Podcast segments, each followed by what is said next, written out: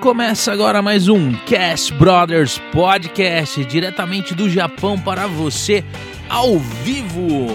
E agora são 9 horas da noite aqui no Japão, uma bela noite para vocês aqui que estão terminando o dia aqui na Terra do Sol Nascente.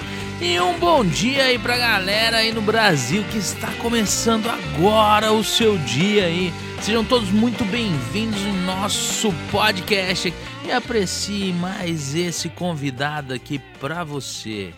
E hoje comigo aqui como meu anfitrião convidado, quase nunca vem aqui, o Marcos Toyota. Seja muito bem-vindo. Boa né? noite, galera. Primeiramente, novamente, né? Muito obrigado, Christian, pelo convite.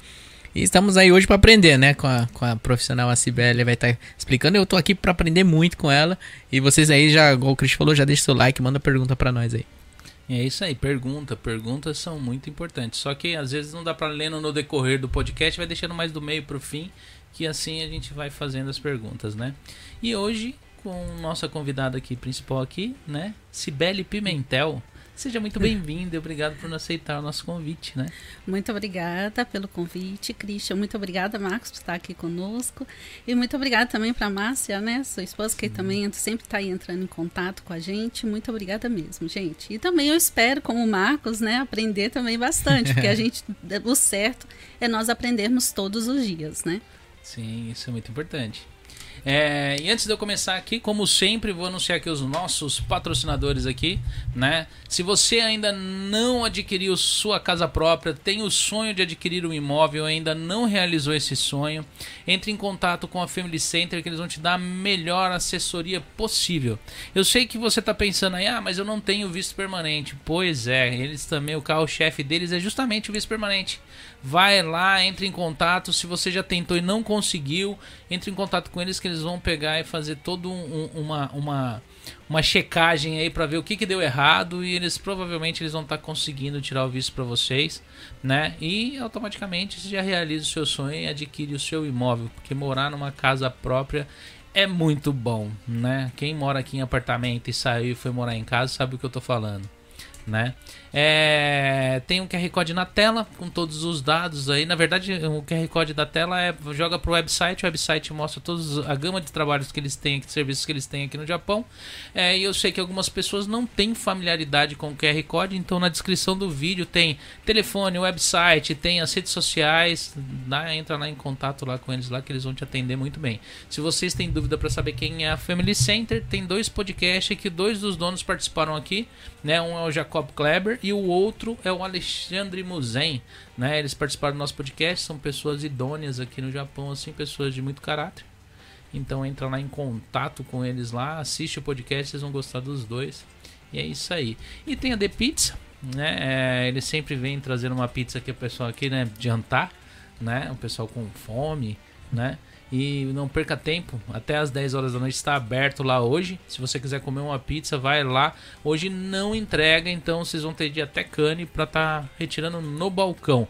Pizzas, lanches e pastéis. Nos finais de semana tem refeição, lanches, né? Lanches e pastéis tem uma quantidade X que ele entrega.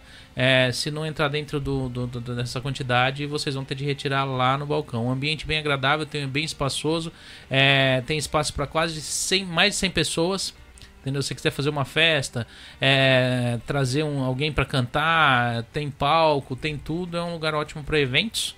Né? Entre em contato com ele lá. É, tem esse QR Code da tela é do endereço. Na descrição do vídeo tem o telefone e a rede social onde você pode estar tá dando uma olhada no espaço. E tem a Takahashi Group, né? É, você que está aí com algum descendente, algum parente no Brasil querendo trazer ele para o Japão, é, não, não conhece ninguém de confiança, entre em contato com o Takahashi, o, o QR Code da tela é do WhatsApp, que é direto no WhatsApp do, do Leandro Takahashi.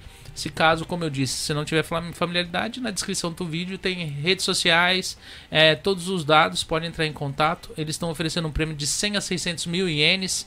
600 mil ienes da última vez que eu vi dava 22, 23 mil reais, né? É, apartamento grátis durante seis meses, é, embarque imediato após a retirada do visto, né?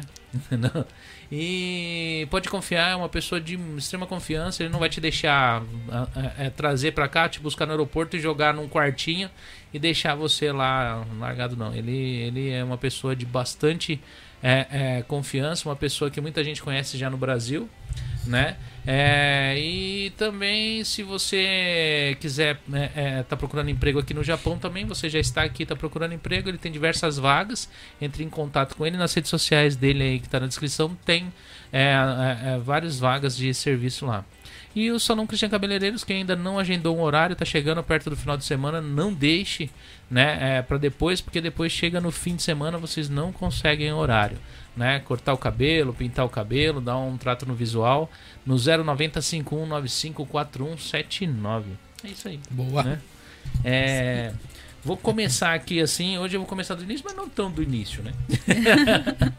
né? É, a gente sabe que nem o, o, o, Marcelo, meu, seu esposo, já, já participou conosco, que ele cuida da área de investimento, e você da área financeira, né? Isso, tipo, da né? área das finanças pessoais. Das finanças pessoais. Uhum. E como que surgiu esse interesse? Se foi justamente por causa dessa parte de investimento ou você já tinha isso já com você já há muitos anos já? Isso, boa pergunta. Uhum. então, tudo começou, na verdade, eu acredito que a, em relação às finanças pessoais, não tem assim, né? É um momento exato que a gente, ah, eu a não ser uma pessoa que realmente já não traz essa prática, né? Esse, esse assunto no dia a dia. Porque se vocês forem analisar, as finanças estão tá na nossa vida né? Por exemplo, uma criança hoje, né? Eu costumo falar, né? Que as crianças hoje em dia elas são muito espertas, né? Você vê crianças de dois anos que sabem mexer em, na tecnologia, sabem mexer num iPhone, num iPad.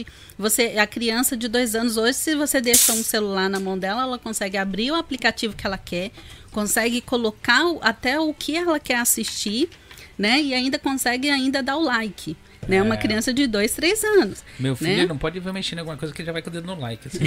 tá vendo aí? Então, então as crianças elas já estão assim, né? É, hoje em dia bem espertas. E hoje em dia as crianças também, do mesmo jeito que elas estão muito mais espertas com a tecnologia, elas também em relação até mesmo às finanças, né? Até mesmo as finanças, as crianças já sabem que, por exemplo, para ela ter alguma coisa, ela precisa de dinheiro, né? É muito comum, às vezes, eu converso com muitas mães e as mães falarem que tem uma grande dificuldade com as crianças, que as crianças falam, quando falar, ah, não tenho dinheiro. Mas passa o cartão de crédito, né? É. As crianças são assim. Então, a partir do momento, lá desde a nossa infância, por mais que a gente não teve uma educação financeira mesmo ali certinho, mas o assunto dinheiro estava ali em pauta constantemente, né? Então, assim, mas no nosso caso, né? Eu, eu Marcelo, a gente casou muito cedo.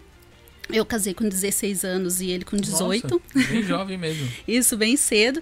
E assim, logo depois a gente veio para o Japão e vindo para o Japão a gente, como todos os brasileiros, a maioria dos brasileiros que vieram para o Japão vieram com uma meta e essa meta, uma meta financeira, para assim poder retornar ao Brasil. Então a gente também veio com essa meta e ali a gente estava realmente é, cumprindo essa meta. Em menos de um ano a gente já tinha adquirido o nosso primeiro imóvel no Brasil. Né, trabalhando um, um, ano e meio mais ou menos, né, aqui no Japão. Então esse assunto de finanças pessoais a gente sempre levou bastante a sério, né? Então o, surgiu então, né, ser mentora, passar esse nosso, esse meu conhecimento para as pessoas, logicamente com a demanda do trabalho do Marcelo, que ele começou a ensinar né, sobre investimentos no Japão. E aí a gente começou a perceber o quanto que para algumas pessoas haviam essa dificuldade, porque para você fazer investimento é preciso o quê? É preciso você ter dinheiro, que é a matéria-prima, e também é preciso você ter conhecimento. Porque se você só tiver dinheiro e não tiver conhecimento, vai acontecer como aconteceu com muitos também brasileiros que vieram para o Japão, trabalharam e muito, Sim. juntaram o seu dinheiro, foi embora para o Brasil e o que, que aconteceu? Não passou muito tempo, estava voltando para cá. Por quê? Porque tinha matéria-prima, tinha o dinheiro, mas não tinha o conhecimento. Então a gente começou a perceber que sim, tinha muitos brasileiros já, que não só brasileiros, né? Os estrangeiros assim que têm uma certa facilidade com o português. Então tinha sim muitos brasileiros que estavam em busca de conhecimento para fazer os cursos com ele, mas a gente também começou a perceber que tinha muitas pessoas que tinham interesse de fazer investimentos, mas não tinha matéria-prima e também não tinham conhecimento, que no caso aí é a educação financeira. Então eu, eu comecei com o Marcelo, porque lá em casa sempre foi assim, né? Eu que sempre cuidei nessa parte aí de das finanças pessoais.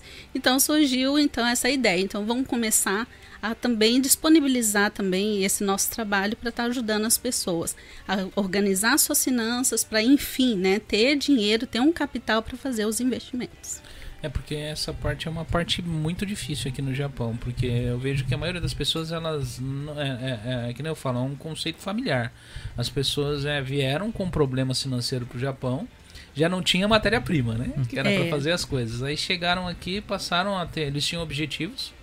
É, muitos concluíram esses objetivos, outros não concluíram, uhum. e eles perderam o sentido do que fazer com o dinheiro e só gasta. E muitas vezes o pessoal se chega para ah, vai investir em alguma coisa, vai comprar alguma coisa. Não, cara, não sobra dinheiro não. Uhum. Né? Então, é outra coisa também que é da gente é, parar um pouco e observar, né? Quantos anos vocês estão aqui no Japão, Christian? Eu tô indo para 17. A Márcia já tá indo para uns 100. a Márcia tá, acho que mais de 20 já, né, Márcia? Eu tô 19. Marcos 19. Então é, é, muito comum hoje, né, você encontrar pessoas aqui no Japão brasileiros. Às vezes você encontra uma pessoa, você conhece ela a primeira vez, aí você pergunta quanto você está no Japão. Com certeza, a maioria vai ser mais de 10 anos que estão aqui no Japão, sim, né? Sim. Então, se a gente parar um pouco para analisar, e eu acredito que vocês vão, vão entender isso que eu estou falando, vocês também que, tá, que estão aqui acompanhando também é, esse podcast, vocês com certeza vai ter alguém da sua família ou alguém conhecido que passou por isso. Pessoas que falaram assim: ah, eu vou para o Japão lá na década de 90, eu vou para o Japão, vou ficar dois anos, vou juntar o dinheiro bonitinho, tá? É. Vou juntar o dinheiro bonitinho e vou para o Brasil. E vocês também vão concordar, concordar comigo que a maioria conseguiu. A maioria veio para cá. Aí muitas pessoas falam assim: Ah, Sibeli, mas há, há, anos atrás era fácil juntar dinheiro. Anos atrás você não tinha loja brasileira, você não tinha carro, você não tinha casa e também não tinha nem os filhos, né? Mas se vocês forem analisar, olha, é, esses nossos parentes ou os, ou os amigos, né? Eles vieram para cá com um objetivo, né? Que era o quê? Ficar dois anos, juntar tanto dinheiro e ir embora.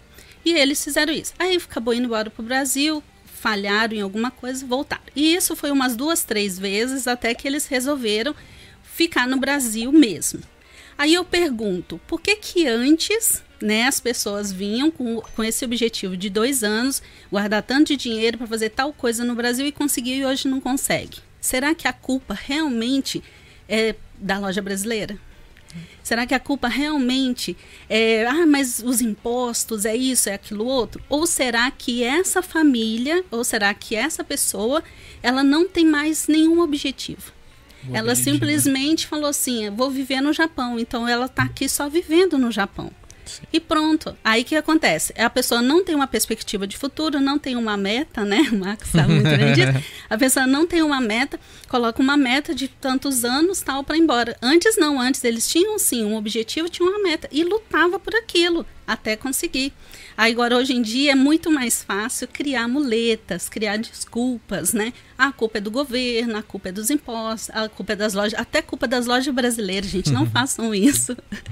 Põe culpa em todo mundo, né? Põe culpa nas crianças. nem usa, nem vai nas lojas brasileiras, compra tudo na loja japonesa. É, compra tudo no Dom que fala que é culpa da... pois é, né? Então, assim, é muito mais fácil pôr culpa em tantas coisas, né? E será que é isso mesmo? Então, eu acredito que agora a gente está observando uma diferença aí. Qual que é essa diferença? A diferença é que quando a maioria resolveu ficar aqui, compraram casa, compraram carro, ah, agora eu vou viver minha vida, compraram jet, jet ski, compraram isso, aquilo outro, tá vivendo a vida. Só que agora é, as coisas estão começando a mudar. Por quê? Porque está chegando cada vez mais próximo a idade da aposentadoria. Então aí estes começaram um pouco a se preocupar um pouco mais. Os filhos vendo, né, os pais passarem por essa dificuldade e olhando, vendo isso, pensa, não, eu também não quero passar por isso. Né? Eu não quero chegar a mais de 65 anos trabalhando em fábrica, carregando peso, com dor nas costas, com dor nos, né, nas pernas, tudo, né?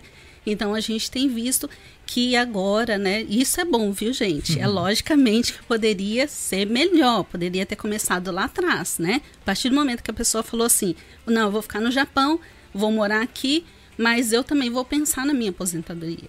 Mas eu acho que a culpa nessa parte é dos jovens, né? O jovem ele é muito imediatista, mais do que os mais velhos. Isso que eu ia perguntar. Será que o maior rival, então, dessa, dessa é, organização de- da finança pessoal seria aquele prazer momentâneo? Aquele prazer que você querer na hora? Ah, com eu certeza. acho que é o maior rival, não é? É Acaba porque sendo. o jovem, ele é assim, você falar pra ele assim, não, se fizer tal coisa daqui 10 anos, Ih, daqui 10 anos eu já Tem não tô mais tempo. nem aqui, eu já morri, já. Então, mas aí a culpa, aí eu pergunto agora, vamos pro debate, hein, gente? Você que está nos assistindo, participa aqui também, aqui no chat. Gente, agora eu pergunto, será que a culpa é desse jovem ou é culpa dos pais que não foram o exemplo para esse jovem? Ah, com certeza. Hum, eu acho que verdade. é porque eu acho que é uma. Talvez eu acho que com essa, essa onda do, do mundo financeiro que ele tá se explodindo dentro da internet, o pessoal tá vendo hoje dinheiro lá, dinheiro aqui, não, vamos investir, fazer isso, aquilo, guardar. É, as pessoas talvez tenham, eh, venham com uma educação financeira diferente. Mas eu, da minha geração, não tinha quem explicava esses negócios. A única coisa que eu ouvia falar é assim, ó, estuda, tem uma profissão, que você vai viver bem na vida, você vai ser rico. Uhum. Que ilusão. Pois é.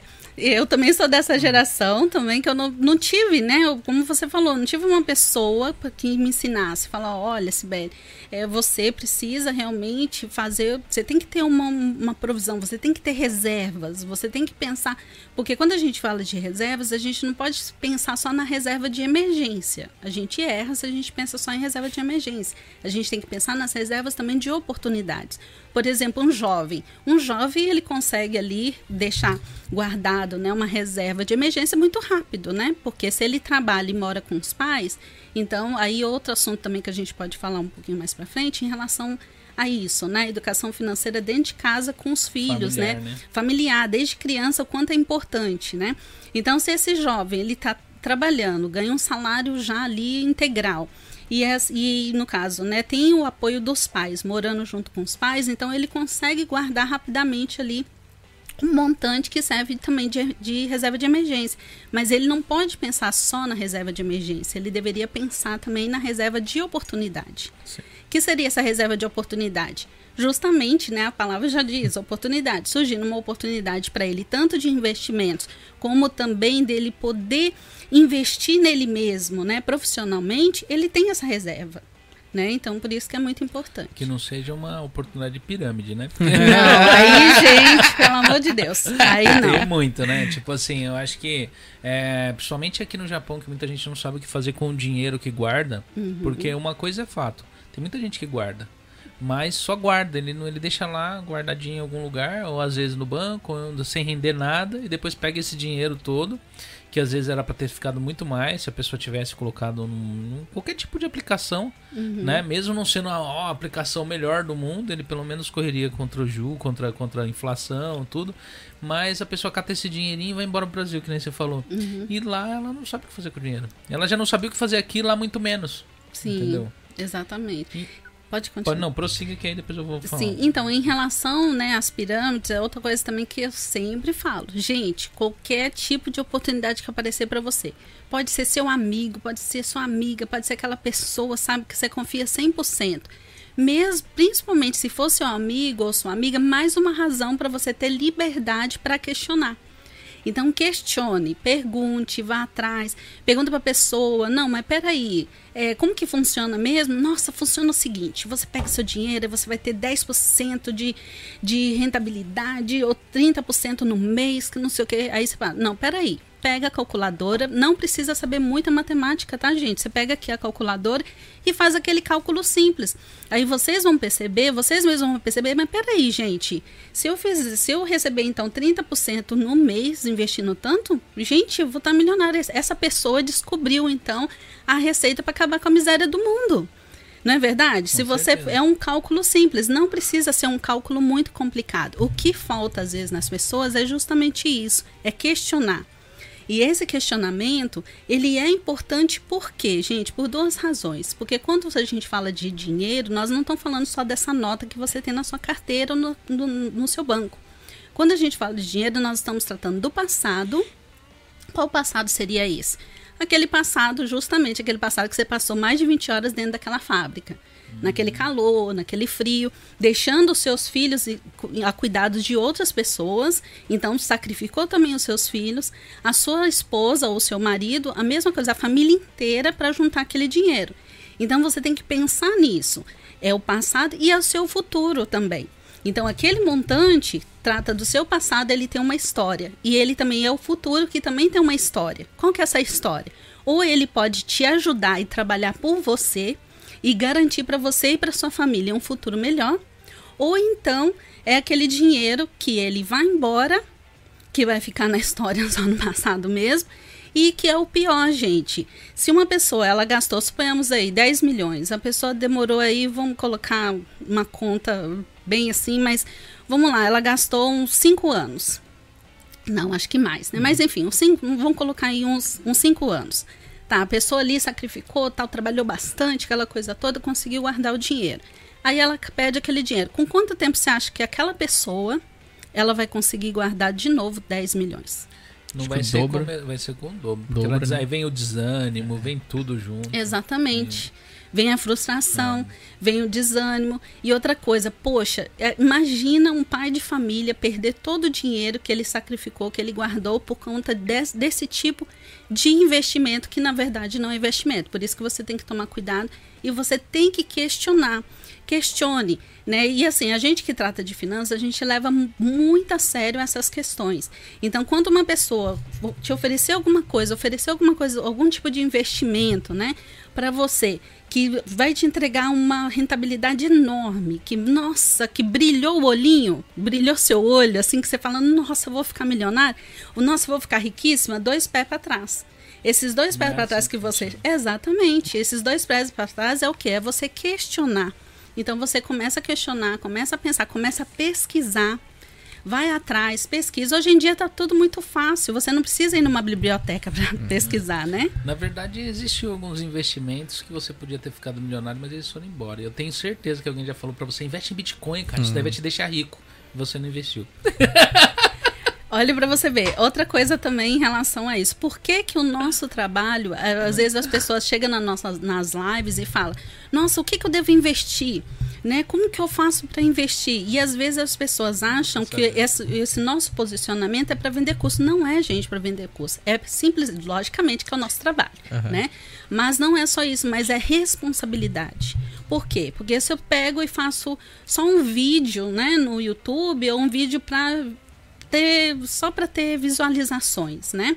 E eu faço um vídeo e falo, olha, veste nisso que nossa, você vai fazer isso, aquilo outro, ou então investe em tal ação, investe em tal ETF, fundo imobiliário, e tal. Se a gente faz esse tipo de coisa, é irresponsável. Sim. Por quê? Porque uma pessoa, imagina, uma pessoa que está aqui no Japão, que é, a gente conhece também, né, bastante pessoas também que estão aqui no Japão que às vezes ficam com a mentalidade um pouco atrasada, né? Não estou falando que a pessoa tem capacidade, não. A pessoa simplesmente não procurou desenvolver a mentalidade financeira. Aí a pessoa simplesmente, por confiar naquilo que você está falando, vai lá e faz. E aí é irresponsável. Por quê? Porque a gente sabe que existe toda uma análise que a pessoa tem que fazer de acordo com o tempo que ela assistiu aquele vídeo né? Por exemplo, a gente também, as pessoas chegando, como que a gente. Não, lógico que nós vamos estar se ensinando, mas de uma maneira muito mais responsável. Eu acho que qualquer ativo não depende, depende muito do, do, do, do porquê. Porque, assim, às vezes o que te levou a comprar aquele ativo não é a mesma coisa que está levando a outra pessoa a comprar. Então, às vezes você compra um ativo que você já tem intenção e, assim, tipo, numa análise mais, assim, detalhada, você viu que daqui um período ela vai ter uma alta e você quer fazer um trade com ela, você quer vender. Uhum. E a pessoa ela não assiste todo o conteúdo, só escuta você falando que é uma boa comprar. Aí a pessoa vai lá e compra e morre com aquilo ali, depois cai o preço daquilo ali. Ela fala, pô, mas a pessoa indicou, falou, não, ela, ela ia ter alta num período e eu vendi. Uhum. Só que a pessoa não acompanhou todo o conteúdo. E eu falo que é, é, o seguinte: quando a gente fala, quem tem um conhecimento um pouquinho melhor que nem o Marcelo sabe disso daí, porque ele mexe com investimento que tem muita responsabilidade no que a gente fala, porque o povo eles são bem sem noção. Se ele, ele, se ele falar sobre qualquer coisa de investimento, o povo vai atrás sem pesquisar. É. Tá Exatamente. Falando nessa. Você está falando de Bitcoin, uma é. vez, um tempo atrás, uma senhora me ligou e ela falando assim para mim: Nossa, Sibeli, eu vi um vídeo no YouTube, sabe aqueles patrocinados? É, no YouTube não, no Facebook, e a pessoa falou num investimento bom que é o tal de. é, não sei como que fala, ela falou assim pra mim, um tal de. Como que ela falou? De coin? Ela falou assim, né? Ela falou, nossa, mas é muito bom. O que, que você acha? Você acha que eu devo fazer esse investimento? Aí eu conversei com ela, eu falei, peraí, mas você já faz investimentos? Você conhece sobre investimentos? Outra coisa, você tem conta aberta na corretora? Não, você tem, por exemplo, um tanto, um, né, um capital né, favorável, né, um dinheiro guardado, você tem para investir, porque quando a gente fala sobre investimentos, a gente nunca vai falar para uma pessoa pegar o, todo o dinheiro que ela tem e investir esse dinheiro Muito menos reserva de qualquer coisa. Não é verdade? Ele falou assim, pegar todo o dinheiro, não vai agora. Por exemplo, vem a onda de Bitcoin, vai todo mundo no Bitcoin. Ah, vem a onda de não sei o quê, vai todo mundo na, na onda, né? Então eu falei, não, mas peraí, você sabe? Não, não, eu nunca investi. Então não. Eu, Então, não, se você não tem nenhuma experiência com o investimento, não é porque a pessoa, você viu um vídeo, ela falou, não, mas a pessoa mostrou lá na tela que, que ela começou com tanto e ela já estava com tanto na conta tal. Eu falei, não, mas se você não provavelmente essa pessoa que fez esse vídeo, ele já tem uma experiência com investimentos, né? E outra coisa, ele já tem sim uma reserva que ele pode estar se arriscando um pouco mais nesse tipo de investimento. E no seu caso, você não tem nenhum e nem outro. Então você tem que começar pela educação financeira básica primeiro, para depois lá na frente querer entrar nesse tipo de investimento. É que eu, eu, tenho, eu tenho um pensamento seguinte, eu acho que, não sei se o pensamento tá certo também, mas eu acho que quando o, já tá muito no hype o assunto, já passou a hora de você comprar aquilo. Tá entendendo? O negócio já foi, a oportunidade daquilo ali já foi. Ah, Depende, né? Se for, é, no caso a gente está falando aqui de investimentos, né? Ali é, depende. É, por exemplo, por mais que ele caia, mais uma hora ele vai voltar. Não, não, sim, mas eu tô falando Né? naquela hora que tá naquele. Que tá todo mundo movimentando aquele negócio, não, não é a hora. Quando ele tá muito no hype, é sinal que. Meu, já tá pra cair. É, exatamente. o grande problema das pessoas é justamente esse, né? É, por exemplo, igual tem conhecidos nós que às vezes entram em contato lá com o Marcelo e falam, nossa, mas tal ação tá alta, que não sei o quê. Aí eu até cheguei a comentar, eu falei, gente, mas a pessoa só quer pegar quando tá na alta, onde todo mundo tá comprando, né? Ah, não, mas tá bom, porque olha como que tá. E é errado, né, na É, verdade. Por aí isso... cai. Você alcançar de novo o que você É. pagou naquilo. Então, por isso que é importante, por- lembra que eu falei em relação à responsabilidade? Por isso que é importante a pessoa aprender as estratégias de investimentos. Porque se a pessoa ela não aprender as estratégias de investimentos, com certeza ela vai acabar se frustrando, porque a renda variável ela é assim. Sim. Ela não vai ficar ali certinho, né? Não, ela tem uma variação muito grande. Dependendo do ativo que a pessoa, do investimento que a pessoa faz, é pior ainda. Né? Por exemplo, você falou do Bitcoin. Gente, é uma loucura, né? Então, é um- Eu comecei, eu entrei nesse mundo com- final do ano passado. Desde que eu comprei, eu comprei pouco, só pra começar. Desde que eu comprei, nunca mais subiu. Só caiu. Agora eu tô lá, tá lá, tô esperando. Mas eu falo que mexer com investimento, assim, na loucura, é a mesma coisa que você montar uma oficina mecânica sem saber mexer no carro. Tipo, você não sabe mexer no motor, você vai montar uma oficina, você vai olhar pro carro e vai querer que ele anda, não vai andar. exatamente. E a pessoa fez um investimento, Sim. né? Então a pessoa, para o exemplo que você colocou aí, né, da mecânica, a pessoa fez um investimento e chega ali na hora, ela precisa ter o retorno, mas para ela ter o retorno, ela tem que saber, é, no caso ali da mecânica, saber consertar, né, saber sobre aquele assunto, né? Que nem a gente tava comentando agora, voltando às finanças, uma coisa que acontece no Japão, a gente falou sobre aposentadoria. Eu tenho muitas pessoas que vão no meu estabelecimento, ou pessoas que eu converso, que até então eu não, eu não tinha parado para pensar e eu fico pensando da onde as pessoas tiram esse tipo de teoria. A maioria das pessoas que estão aqui no Japão, você perguntar para elas assim, mas e o que, que você vai fazer quando você ficar mais velho? Ah, não sei, quando eu ficar mais velho eu vou pro Brasil, eu vejo. Aí eu falo, mas por que você não vai pro Brasil hoje? Não, porque tá difícil pra caramba lá. Aí o que, que a pessoa. Eu fico pensando, na onde a pessoa pensa que quando ela tiver mais velha, com menos energia, ela vai conseguir fazer alguma coisa no Brasil? Exatamente. Aquela falsa, É, falsa eu- ilusão. né? Entendeu? Eu fico. Isso me para. Esses dias eu fiquei pensando, eu falei, meu, a pessoa ela, ela pensa que quando ela chegar no Brasil velho, o povo vai olhar, ah, tadinho, vem cá e tal. Eu vou te dar um dinheiro. É, a não ser que essa pessoa já esteja também fazendo investimentos no Brasil, né? Pensando no, no próprio retorno. Não, a Agora, se a maioria pessoa não não. está fazendo É. nada, A maioria não, a maioria, quando chegar a hora eu vejo.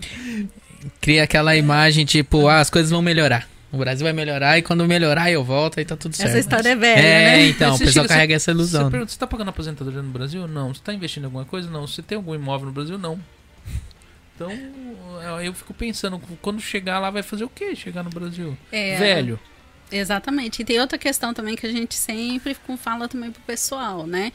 É outra coisa, você não fazer nada, é, pensa, igual essas pessoas que você falou, né? A pessoa não tá fazendo alguma coisa, você tá fazendo investimento, você tem um imóvel, você tem algum, ou, ou até mesmo, vamos jogar aí uma herança para receber. Não, não tenho nada. Mas não tá fazendo nada, a questão é a seguinte, que essa pessoa não, ela não tá assim, é causando um grande problema só para ela. Se ela tiver filhos, ela também está ali proporcionando e vai lá na frente ser um grande problema também para os filhos. Sim. Então essa que é a preocupação. Então os jovens também, por mais que eles falam assim, ah, a vida, meu pai é difícil demais, minha mãe é difícil demais, eles não ligam para esse negócio de finança, que não sei o quê, mas os filhos deveriam sim eh, ter essa certa preocupação também com os pais. Né, de estar conversando, eu digo assim, né, se os filhos também estão ali preocupados Sim, sim. e tem essa, essa educação financeira básica, né? Pelo menos. Tá orientando também os pais, porque lá na frente, com certeza, os filhos que vão ter que ajudar esses pais, E né? muitos desses meninos hoje, dessa criançada, tá distanciando dos pais, estão mudando de locais porque eles sabem que vai sobrar pra eles. Hum, Entendeu? Então eles estão meio que quer fazer intercâmbio nos Estados Unidos, quer não sei pra onde, quer sair de perto porque eles sabem que vai sobrar pra eles. hum, Eu Vou fazer uma pergunta pra você assim, tipo, pra uma pessoa, vou fazer, vou chegar até o solteiro ou familiar, uma, uma- uma familiar. Para quem quer começar a, a- a regular as finanças, a fazer alguma coisa em relação à finança, a vida financeira, né, é, é pessoal, é, de um solteiro a um casado e uma família toda, como cada um tende a agir com isso daí e como seria para dar certo para pessoas que não têm um mínimo de noção de como fazer isso? hum, Quais sim, eram sim. as dicas que você dá aí pro pessoal? Sim, sim. Então, essa re- a resposta eu vou, eu vou começar pelo final, Ah. né? Porque eu acredito que esse jovem, ele ou ele está inserido em uma família, ou então ele foi, né, de Uhum. uma família, a não ser jovens que vieram, é, estão chegando no Japão agora, Tem né? muitos jovens que vêm sozinhos. Vêm sozinhos, né? E eu acho incrível porque hoje a gente tem visto bastante jovens é, buscando conhecimento em investimentos. E outra diferença também dos brasileiros que estão chegando agora no Japão, eles estão chegando com uma mentalidade bem diferente dos brasileiros que já estão aqui há mais de 20 anos. Então, esses brasileiros estão chegando agora estão chegando com uma mentalidade financeira muito ampla. Então, eles já chegam, ou no Brasil já aconteceu, né, de casais ainda no Brasil é, nos buscarem fazer o treinamento de investimento no Japão antes de sair do Brasil. Então eles começam a fazer o treinamento lá, quando chegam aqui, eles já chegam já organizando todas as coisas deles certinho, tudo, dentro daquele objetivo, daquela meta que eles colocaram e já também prontos para fazer investimentos aqui no Japão. Então tem uma diferença assim muito grande, né? Mas vamos lá, para um, pra um jovem, né? E no caso para a família, então eu vou começar primeiro pra fam Sim. pela família. Então por que, que eu vou começar primeiro pela família? Porque eu acho que é fundamental para que, se tratando de finanças pessoais, é muito importante a gente falar que a família, uma família bem estruturada e uma família que não tem tanta estrutura no lar, na família, aquela família estruturada ela tem muito mais chances, né, e muito mais potencial para desenvolver financeiramente do que aquela que não tem. E também essa família bem estruturada, ela também tem muito mais condições de estar passando tanto o exemplo como também conhecimento para criança, para a criança desde cedo sobre finanças. E lá na frente, esse jovem ele tem um desempenho financeiro muito melhor. Né? Então, eu acredito nisso. Agora, um jovem, por exemplo, um jovem que está trabalhando, tal, primeira coisa que a pessoa tem que ter é visão de futuro né? Então esse jovem é importante que ele tenha perspectiva de futuro. E é uma coisa que no Japão, infelizmente, nas escolas japonesas, eles tipam que vão podando, né? Essas perspectivas de futuro. Ah, é? Isso, por quê? Porque os jovens, né, por exemplo, o Marcos estudou aqui? Escola brasileira. Escola brasileira. escola brasileira é diferente, né? Nas escolas japonesas, por exemplo, no Chugaku, eles. Você sabe, né? No, no Shogaku não precisa de uniforme e tal, as crianças vão mais Sim, tranquilas. sim. Chega no Chugaku, não. Tem o horário certinho, é uniforme, tem que fazer tudo ali, parece até um meio um- um- uma escola militar, digamos assim, né? De tanto que tem que ser certinho. Então ali o jovem ele está sendo preparado para trabalhar né, para o trabalho de fábrica, né, e não para ser um empreendedor, e não para, é, ou, ou no caso, quando há o incentivo de estudo e de faculdade, também é dentro da caixinha, né, e não para que o jovem possa desenvolver algo seu, que o jovem possa, né, vou lá, vou, vou fazer, nossa, ai, não há esse incentivo, né, do jovem ter essa autonomia. Então, de certa maneira, vai poldando, né? Isso daí. Então, já começa por aí. É importante que o jovem tenha essa visão de futuro. É importante que o jovem ele tenha essa perspectiva, né? Que ele veja é, o futuro dele como um leque aberto e não somente assim. Ah, eu tenho duas opções.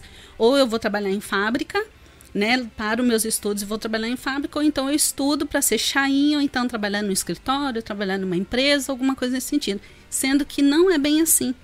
O jovem, ele tem, uma, ele tem um leque. Se a gente pega e começa a abrir esse leque para o jovem, é muita coisa que dá para ele fazer. Por exemplo, se o jovem ele gosta, né, aí dessa área de, de, de TI, por exemplo, né, desenvolver um site ou, sei lá, trabalhar nessa, nessa área digital, ele tem como ampliar muito, né? Por exemplo, o, nosso, o meu filho mais velho, o Davi, ele estudou aqui na escola japonesa e hoje ele está morando no Brasil. E ele está morando no Brasil e ele tem a própria empresa dele, né? Que ele trabalha justamente nessa área digital. Então ele pode trabalhar em qualquer lugar que ele tiver.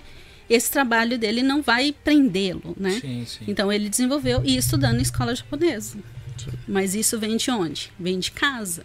Então os pais também têm, têm também essa, digamos, essa, não digo essa obrigação, mas essa responsabilidade também para com o filho. Ou você deixa que a escola japonesa vai moldar o seu filho de acordo, né, com o que os japoneses fazem, ou então você, que é o pai, que é a mãe, né, amplia, ajude a ampliar né, esse leque, esse caminho, esse futuro para os filhos.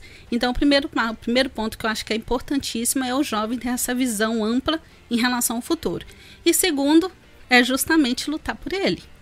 Né? Porque a gente sabe muito bem que só sonhando a gente não vai, vai chegar a lugar nenhum. O máximo que vai acontecer é você cair da cama, né?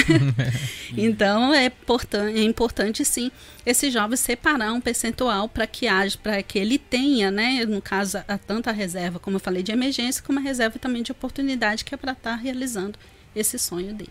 Tá, e eu vou lá nessa reserva, porque assim, a- é- é- isso é uma coisa que às vezes a gente até na teoria as pessoas elas já imaginam que tem de fazer. Agora como fazer é o problema, entendeu? Qual é a orientação que você dá para um jovem que trabalha, ou para um casal que trabalha, ou para um um homem que só às vezes só o esposo trabalha, para começar a juntar esse esse pegar esse fundo de reserva, criar um fundo de investimento, criar um fundo de oportunidade. Você acha que ele tem de manusear como o salário dele? Ele tem de sobrou, ele guarda ou ele retira um salário para ele ali, ele cria uma porcentagem, ele faz as contas mais ou menos de tipo, porque uma coisa é, Vero, a gente trabalhar só para trabalhar é também é complicado. As pessoas elas precisam de alguma motivação para que aquilo a pessoa ela consiga ter o incentivo do trabalho, né? Porque se não há recompensa, a pessoa também fica desmotivada e tal. Como o que, que você indicaria para a pessoa estar fazendo? Exatamente. Eu, eu acho, gente, que é muito triste e é chega até a ser revoltante, né? A pessoa trabalhar tanto tempo no Japão. É, se a pessoa para um pouco, né? Às vezes as pessoas, eu acredito, né, que todo mundo tem o costume de, de guardar ali os seus gensens, né? Que ali a pessoa sabe o quanto que ela ganhou o ano inteiro. Então eu acredito que a pessoa tem o costume de guardar esses gensens. Então, se a pessoa pegar todos os gensens que ela já recebeu e fazer um cálculo, é assustador. É assustador a pessoa estar aqui no Japão trabalhando e ver o quanto de dinheiro já passou pelas, pelas suas mãos. E aí é bem revoltante a pessoa não ter nada. Né, a pessoa, por exemplo, eu acredito, né? Tem muitas pessoas assim que, tipo, não tem nada, mas a- conseguiu pelo menos aproveitar, né? Tiveram, é, aproveitaram, compraram carro, compraram isso, é, jet ski, como eu falei, até barco, né? Um monte de coisa tal, mas chegaram, de certa maneira, a aproveitar. Mas e aquelas pessoas que não têm nada e também não aproveitaram nada? Que é muitos, hein? Dormiram mal, moraram mal, comeram mal. Tá sobrevivendo, só, só, só, só sobrevive, né? Não vive. Exatamente. E na hora que vai ver, ah, mas é porque você, você recebia pouco, ou porque você ficou desempregado. Não, não, eu trabalhava, eu estava ali trabalhando de 8 às 10 ou até meia-noite e tal. Estava ali trabalhando tudo, mas não, é, não chega a ser revoltante. É uhum. revoltante a pessoa não ter nada. Então, é importante, é um, um dos pontos assim que eu sempre falo, gente, tem que ter revolta. Você tem que se revoltar com essa situação. Então a primeira coisa, você tem que se revoltar, mas para que você, para que haja essa revolta, você tem que ver. Se você simplesmente só, como o Marcos falou, só vivendo, você simples, você tá, sabe que naquele marasmo, sabe assim, naquela tranquilidade, sabe? Igual quando a água tá tranquilinha, assim, a pessoa tá no barquinho tal. Então a pessoa tá desse jeito. Enquanto não vem uma tempestade e as ondas começam a subir, a pessoa não acorda. E infelizmente as pessoas esperam isso, esperam chegar uma crise de 2008, 2009, espera acontecer um terremoto, igual foi em 2011, espera vir uma pandemia, né? Espera acontecer alguma coisa para balançar o barco e a pessoa assim começar a fazer alguma coisa. E é errado. Então, primeira coisa, gente, tem que ter revolta. Falar, não, gente, eu não aceito isso. Eu estou aqui no Japão, estou trabalhando é, nos comentários que a gente, o Marcelo colocou é, um post ontem que bastante pessoas ficaram é. um pouco revoltadas. As pessoas, algumas pessoas até falaram, a gente trabalha nesse Japão que nem um jumento, né? As pessoas que... Então é revoltante a pessoa trabalhar, trabalhar, trabalhar, trabalhar e não tá nada. Mas para que haja essa revolta, você tem que ver. Então vai lá na sua gaveta, pega todos os seus gensens, vê lá tudo que você recebeu todos esses anos e compara. O que que eu tenho hoje? O e quanto o que que de dinheiro, dinheiro, e o tanto de dinheiro que passou pela minha mão, o que que eu tenho? Aí a pessoa fala: o que que eu fiz, né, com esse dinheiro? E outra coisa, o que que eu poderia ter feito? Ah, Sibeli, mas não adianta agora, depois que passou? Não adianta sim. Pensa, o que que eu poderia ter feito? Aí sim vem a grande revolta. Aí você tem essa revolta, mas, gente, não adianta só ficar revoltado e ficar xingando uhum. o governo, ficar xingando meu pai, ficar xingando minha, no caso, só o seu pai, sua mãe. Não adianta, né? Você ficar, tá vendo? Culpa do meu pai, porque ele me deu educação financeira, culpa da minha mãe, porque eles não me deram, né? Aí começa a arrumar um monte de, de pessoas para culpar e não fazer nada. Então é importante você realmente ter essa revolta e também não adianta só ficar revoltado e falar, não, peraí, agora para frente eu vou realmente saber aqui quanto que eu estou ganhando e com que eu estou gastando. Aí sim você já começou a dar o primeiro passo. Porque enquanto a pessoa ela não sabe quanto que ela ganha, nem quanto que ela vai receber no mês seguinte, e ela não sabe nem com que ela gasta, é muito preocupante. Sim. Então, se você já começa a pegar o seu caderno, eu falo sempre o seguinte: você não precisa, ah, mas eu não sei mexer com planilha. Ah, eu não sei mexer com Excel. Ah, eu não sei fazer. Não tem problema, gente. Pega um caderno, lápis, caneta. Eu acredito que a maioria das pessoas sabe escrever. Pega lá, escreve. Vamos lá, entrada. O que, que, eu, que, que eu vou receber esse mês? Tá, coloca ali. Agora, os meus gastos. Começa a anotar tudo que você está gastando. E ali no final você vai subtrair e vai ver quanto que vai sobrar do seu salário. Então aí olha para você ver, não é difícil. Uhum. Né? Eu não sei qual livro que eu li falando o seguinte, que em relação às finanças, ela não é complicada, basta você saber como que ela funciona. Então, as finanças pessoais, basta você saber como que funciona. Como que funciona, igual nós estamos falando do investimento, como que funciona o investimento? Você precisa, primeira coisa, você precisa ter a matéria-prima, que é o dinheiro, o capital, e você precisa ter o conhecimento. E depois, aí deu... E a disciplina. e a disciplina. Aí depois você vai buscando, através desse conhecimento, fazer os seus investimentos, certo? E se tiver uma pessoa que te oriente, que te ensine, melhor ainda. Então, é a mesma coisa também é nas, é nas finanças pessoais. É importante você saber como que funciona. Né? É, no início, antes de começar aqui, a gente estava conversando, né? Eu e o Marcos, a gente estava falando em relação a isso, que às vezes as pessoas colocam certas travas, que tipo, finanças não é comigo. É muito difícil. Dinheiro, nossa, é muito dinheiro. muito difícil. Dinheiro não é comigo, finanças não é comigo. Então aí a pessoa simplesmente afasta isso e a pessoa fala: não. A pessoa lava as mãos. E sempre dentro de uma família, sempre ou é a esposa que acaba tendo que encarar nessa parte, ou é o marido. E sempre tem um que levanta a mão, lava as mãos e fala: Não, eu trabalho e ponho o dinheiro todo na mão dela. Ou eu trabalho e ponho todo o dinheiro na mão dele. Nunca a culpa é de um, né? Isso. E aí faz esse jeito, sendo que o certo seria o quê? Seria que a família, né, os dois, já que os dois trabalham, ou um ou outro, né? Mas os dois é, vivem daquela renda, então seria o certo a responsabilidade ser de todos os responsáveis, né? Todos ali que estão envolvidos no caso de uma família. Eu vou. vou eu, fiz, eu vi uma vez uma postagem, acho que foi o Marcelo que fez, inclusive. Já nesse, pegando esse, esse, esse assunto sobre a mudança, essa disciplina para você conseguir mudar esse, virar essa chavinha. É, eu vi uma postagem uma vez que é falando sobre o cafezinho do que o quê? Ah, sim. O que, que, que, você fala sobre o cafezinho do que o quê? Aquele 120, 130 agora, né? Que o café tá cada vez mais aumentando. Você acha que dá diferença nessa, nessa parte das finanças pessoais? Ou você acha que pode tomar um cafezinho lá, tá tudo certo? o que, que você fala sobre isso? Então, dá muita diferença, tá? É justamente isso que eu tava falando agora. É importante você ter, você anotar porque se você não anota, você não tem como medir, você não mensura, né? E se você não mensura, você não tem como controlar. Então, a maioria das pessoas não controlam suas finanças por quê? Porque elas não sabem de nada. Elas não sabem quanto que elas estão ganhando e nem quanto está gastando. Então elas não têm esse controle. A partir do momento que você começa a anotar tudo, você começa a anotar a entrada, quanto que vocês vão receber, quanto que você está gastando, né? E aí, quando você começa a notar e você começa a perceber, nossa, então eu gasto tudo isso com cafezinho? Nossa, então eu gasto tudo isso com combine? Será que realmente é necessário? Aí, outra coisa, é 130, né? Que você é. falou café. Coloca 130. 5 quilquês? Seria eu isso? Acho que são 3, um é, 10 horas. Um 10, ah, o da, você chega de manhã. Almoço, o pessoal normalmente toma um refrigerante. Mas, normalmente chega de manhã e toma um. É, é então. Chega o pessoal fica é. esperando ali, toma um, é, do, daí depois tem um das 3 da tarde. Isso. O das 5 da tarde, se você fizer zangueô, e na saída o pessoal às vezes pega um café pra sair. É. Quem fuma, pega um café pra sair fumando. É, então 4, 5 o que esse? Eu, então, 4, 5, 5 o que né? Então se você coloca ali, né, 130, vai colocar 130. Imagina, 5 vezes ao dia. 650. Então aí você pega, multiplica depois por 21 dias de trabalho. Então você imagina, já vai dar ali um, um, valor, certo?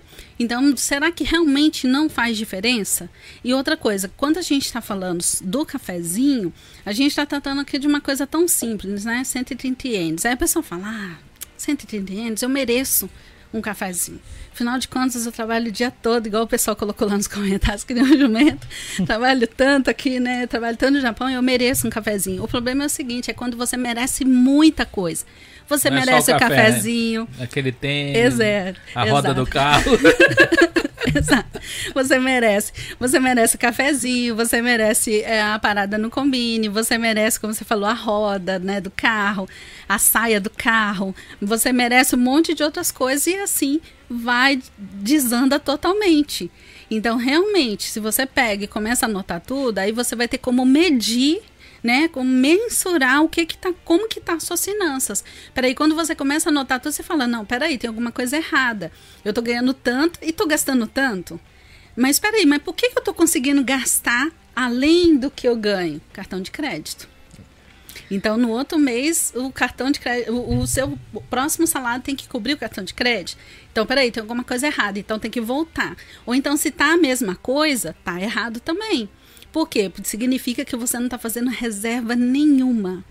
E, gente, eu vou chamar a atenção de vocês aqui, brasileiros, estrangeiros que estão no Japão, por mais que você tenha visto permanente, por mais que você tenha casa, carro, por mais que os seus filhos estu estão estudando escola japonesa, ou se formaram, estão trabalhando em alguma empresa, alguma coisa, responde para mim, a gente tem 100% de, de certeza, a gente está tranquila, a gente pode ficar tranquilo no Japão? Não, de modo algum. Eu falo que o, o Japão é um dos países que pode acontecer dois cenários aqui: um de guerra e outro de catástrofe. Entendeu? E os dois podem te expulsar daqui. Bem isso. Exatamente. Nem numa empresa. Uma pessoa ela pode estar mais de 20 anos na mesma empresa. Ela pode estar fazendo um serviço que só ela consegue fazer. Ela pode estar ali trabalhando que os chefes, todo mundo, nossa, trata ele como se ele fosse o dono da fábrica, né? Essa pessoa tem 100% de garantia? Não tem. Não tem. que, que acontece? Aconteceu alguma coisa na empresa, a empresa ficou no vermelho, quem que vocês acham que ele vai cortar? Vai cortar o, o, os japoneses, os Shain? Não vai cortar os Shains, não vai cortar os japoneses, vai cortar justamente aquele estrangeiro. Por mais que ele é amigão, por mais que ele está trabalhando lá há mais de 20 anos, isso daí não é garantia para ninguém. É a mesma coisa a gente que está aqui no Japão. Nós não temos 100% de garantia. Por quê? Porque tanto isso que você falou, né, que pode são fatores externos, mas também nós temos sempre que colocar na conta os fatores também internos. O que, que seria esses fatores internos? Que eu sempre falo também que as pessoas se preocupam muito com as crises de fora. Ah, pode ter uma crise igual foi de 2008, de 2009. Ah, pode ter um terremoto. Mas a gente acaba não colocando na conta as crises internas que pode acontecer. Né? Por exemplo, a gente tem 100% de garantia que a gente nunca vai passar por um tipo de crise ali, é, digamos assim, uma doença ou uma crise até mesmo emocional que nós temos que colocar também na conta. Sim né? Com essa pandemia que, que passamos, a quantidade de pessoas que estão passando por problemas, gente, emocionais, pessoas entrando em depressão. Então, Não, tudo isso, a gente tem que colocar tudo isso na conta. Em que conta que a gente vai colocar? Justamente nessa reserva. Que se acontecer alguma coisa, nós estamos preparados. Sim. Uma coisa que eu, eu, eu falo assim, que nem a gente estava falando sobre o cafezinho, é, muita gente vai questionar e vai falar assim: ah, mas eu mereço tomar meu café. Não merece, eu, eu concordo com Também você. Também concordo. Eu acho que você merece sim. Só que você pode se adaptar, cara. Em vez de você pegar e tomar os quatro cafés, compra um litro de café na caixinha, esquenta, leva numa garrafa, vai pagar o mesmo preço de uma lata e vai tomar o café o dia inteiro. Entendeu? Só que você vai diminuir custos. Né? Então tem como se adaptar quando você quer fazer. Uhum. Né? E eu garanto pra você, cara, eu, eu, eu, eu sou ex-fumante, já tomei muitos cafezinhos em lata. Tem muito café de caixinha desses de um litro que é mais gostoso do que esses de lata. e outra coisa também que a gente não pode esquecer, né? Que esses cafezinhos também faz mal também pra saúde. É, Tem que sim. pensar nisso também. Vai lá e compra um e... litrão de leite lá, coloca aqui um café na. na... Exatamente. Mas assim, é, é questão mesmo de hábito, né? Uma questão de hábito. A gente tá falando aqui de um simples café, né? Mas pode ser outras coisas. De repente você não quer. Já aconteceu também, né? De um casal que tava. É, hoje é, eu sou mentora dele deles. E o, o rapaz falou: Olha, Sibeli, eu não abro mão do meu cafezinho. É o cafezinho todo que o quê? Né? Então, mas eu não vou abrir mão desse cafezinho, mas em uma outra parte Sim, eu vou recompensar esse cafezinho. Ou seja, então não tem necessidade. Se você acha que você não, não tem condições, você precisa desse café, tudo bem, mas desde que você também tenha consciência do tanto que você está gastando com esse café. Né? O problema não é só assim o café ou, ou sei lá um combine, os gastos, né? É, os pequenos gastos, né? Que eu costumo chamar, né? Que são os, os vilões, né? Os vilões uhum. financeiros e que nós temos vilões financeiros, nós temos é, esses pequenos vilões que é, é, incrível. Eu acredito que vocês vão concordar comigo. As lojas de Hakuen Shop, é, gente. Eu ia falar isso daí. Nossa, são dois inimigos que eu acho que existem no Japão de quem está querendo juntar dinheiro é Hakuen Shopping e com, em loja de conveniência. É. É incrível. O Reacoin Shop é incrível. A pessoa entra para comprar uma coisa, falando, nossa, tô precisando de tal coisa. No Reacoin Shop é mais barato. Aí a pessoa sai da casa dela, vai no Reacoin e volta com uma sacola Não, é, gente, eu falo pra você, eu, eu já fiz essa bobeira já de pegar e ir lá no Reacoin Shop comprar um rolo de alumínio. Lá o rolo de alumínio custa Reacoin Aí com o imposto 110 ienes. Uhum. Aí você vai no mercado, tá 60 e pouco. Tá 60 e pouco. E aí você compra lá achando que você pagou mais barato e você pagou mais caro. Aí você vai comprar um produto de limpeza. Você compra achando que pagou baratinho e você vai ver na prateleira do mercado 58 centavos. Você fala, meu Deus, que burrice. exatamente, exatamente. Né? Então, por isso que é importante a pessoa realmente ter o controle né, sobre as suas finanças. Hum. Quando você tem um controle, você começa a ver é, os números. Né? A mesma coisa quando a pessoa começa a aprender a ler e escrever né? Mesmo vamos colocar aí o japonês. A pessoa começa a ler, aprender, tá lá estudando os kanji, aquela coisa toda.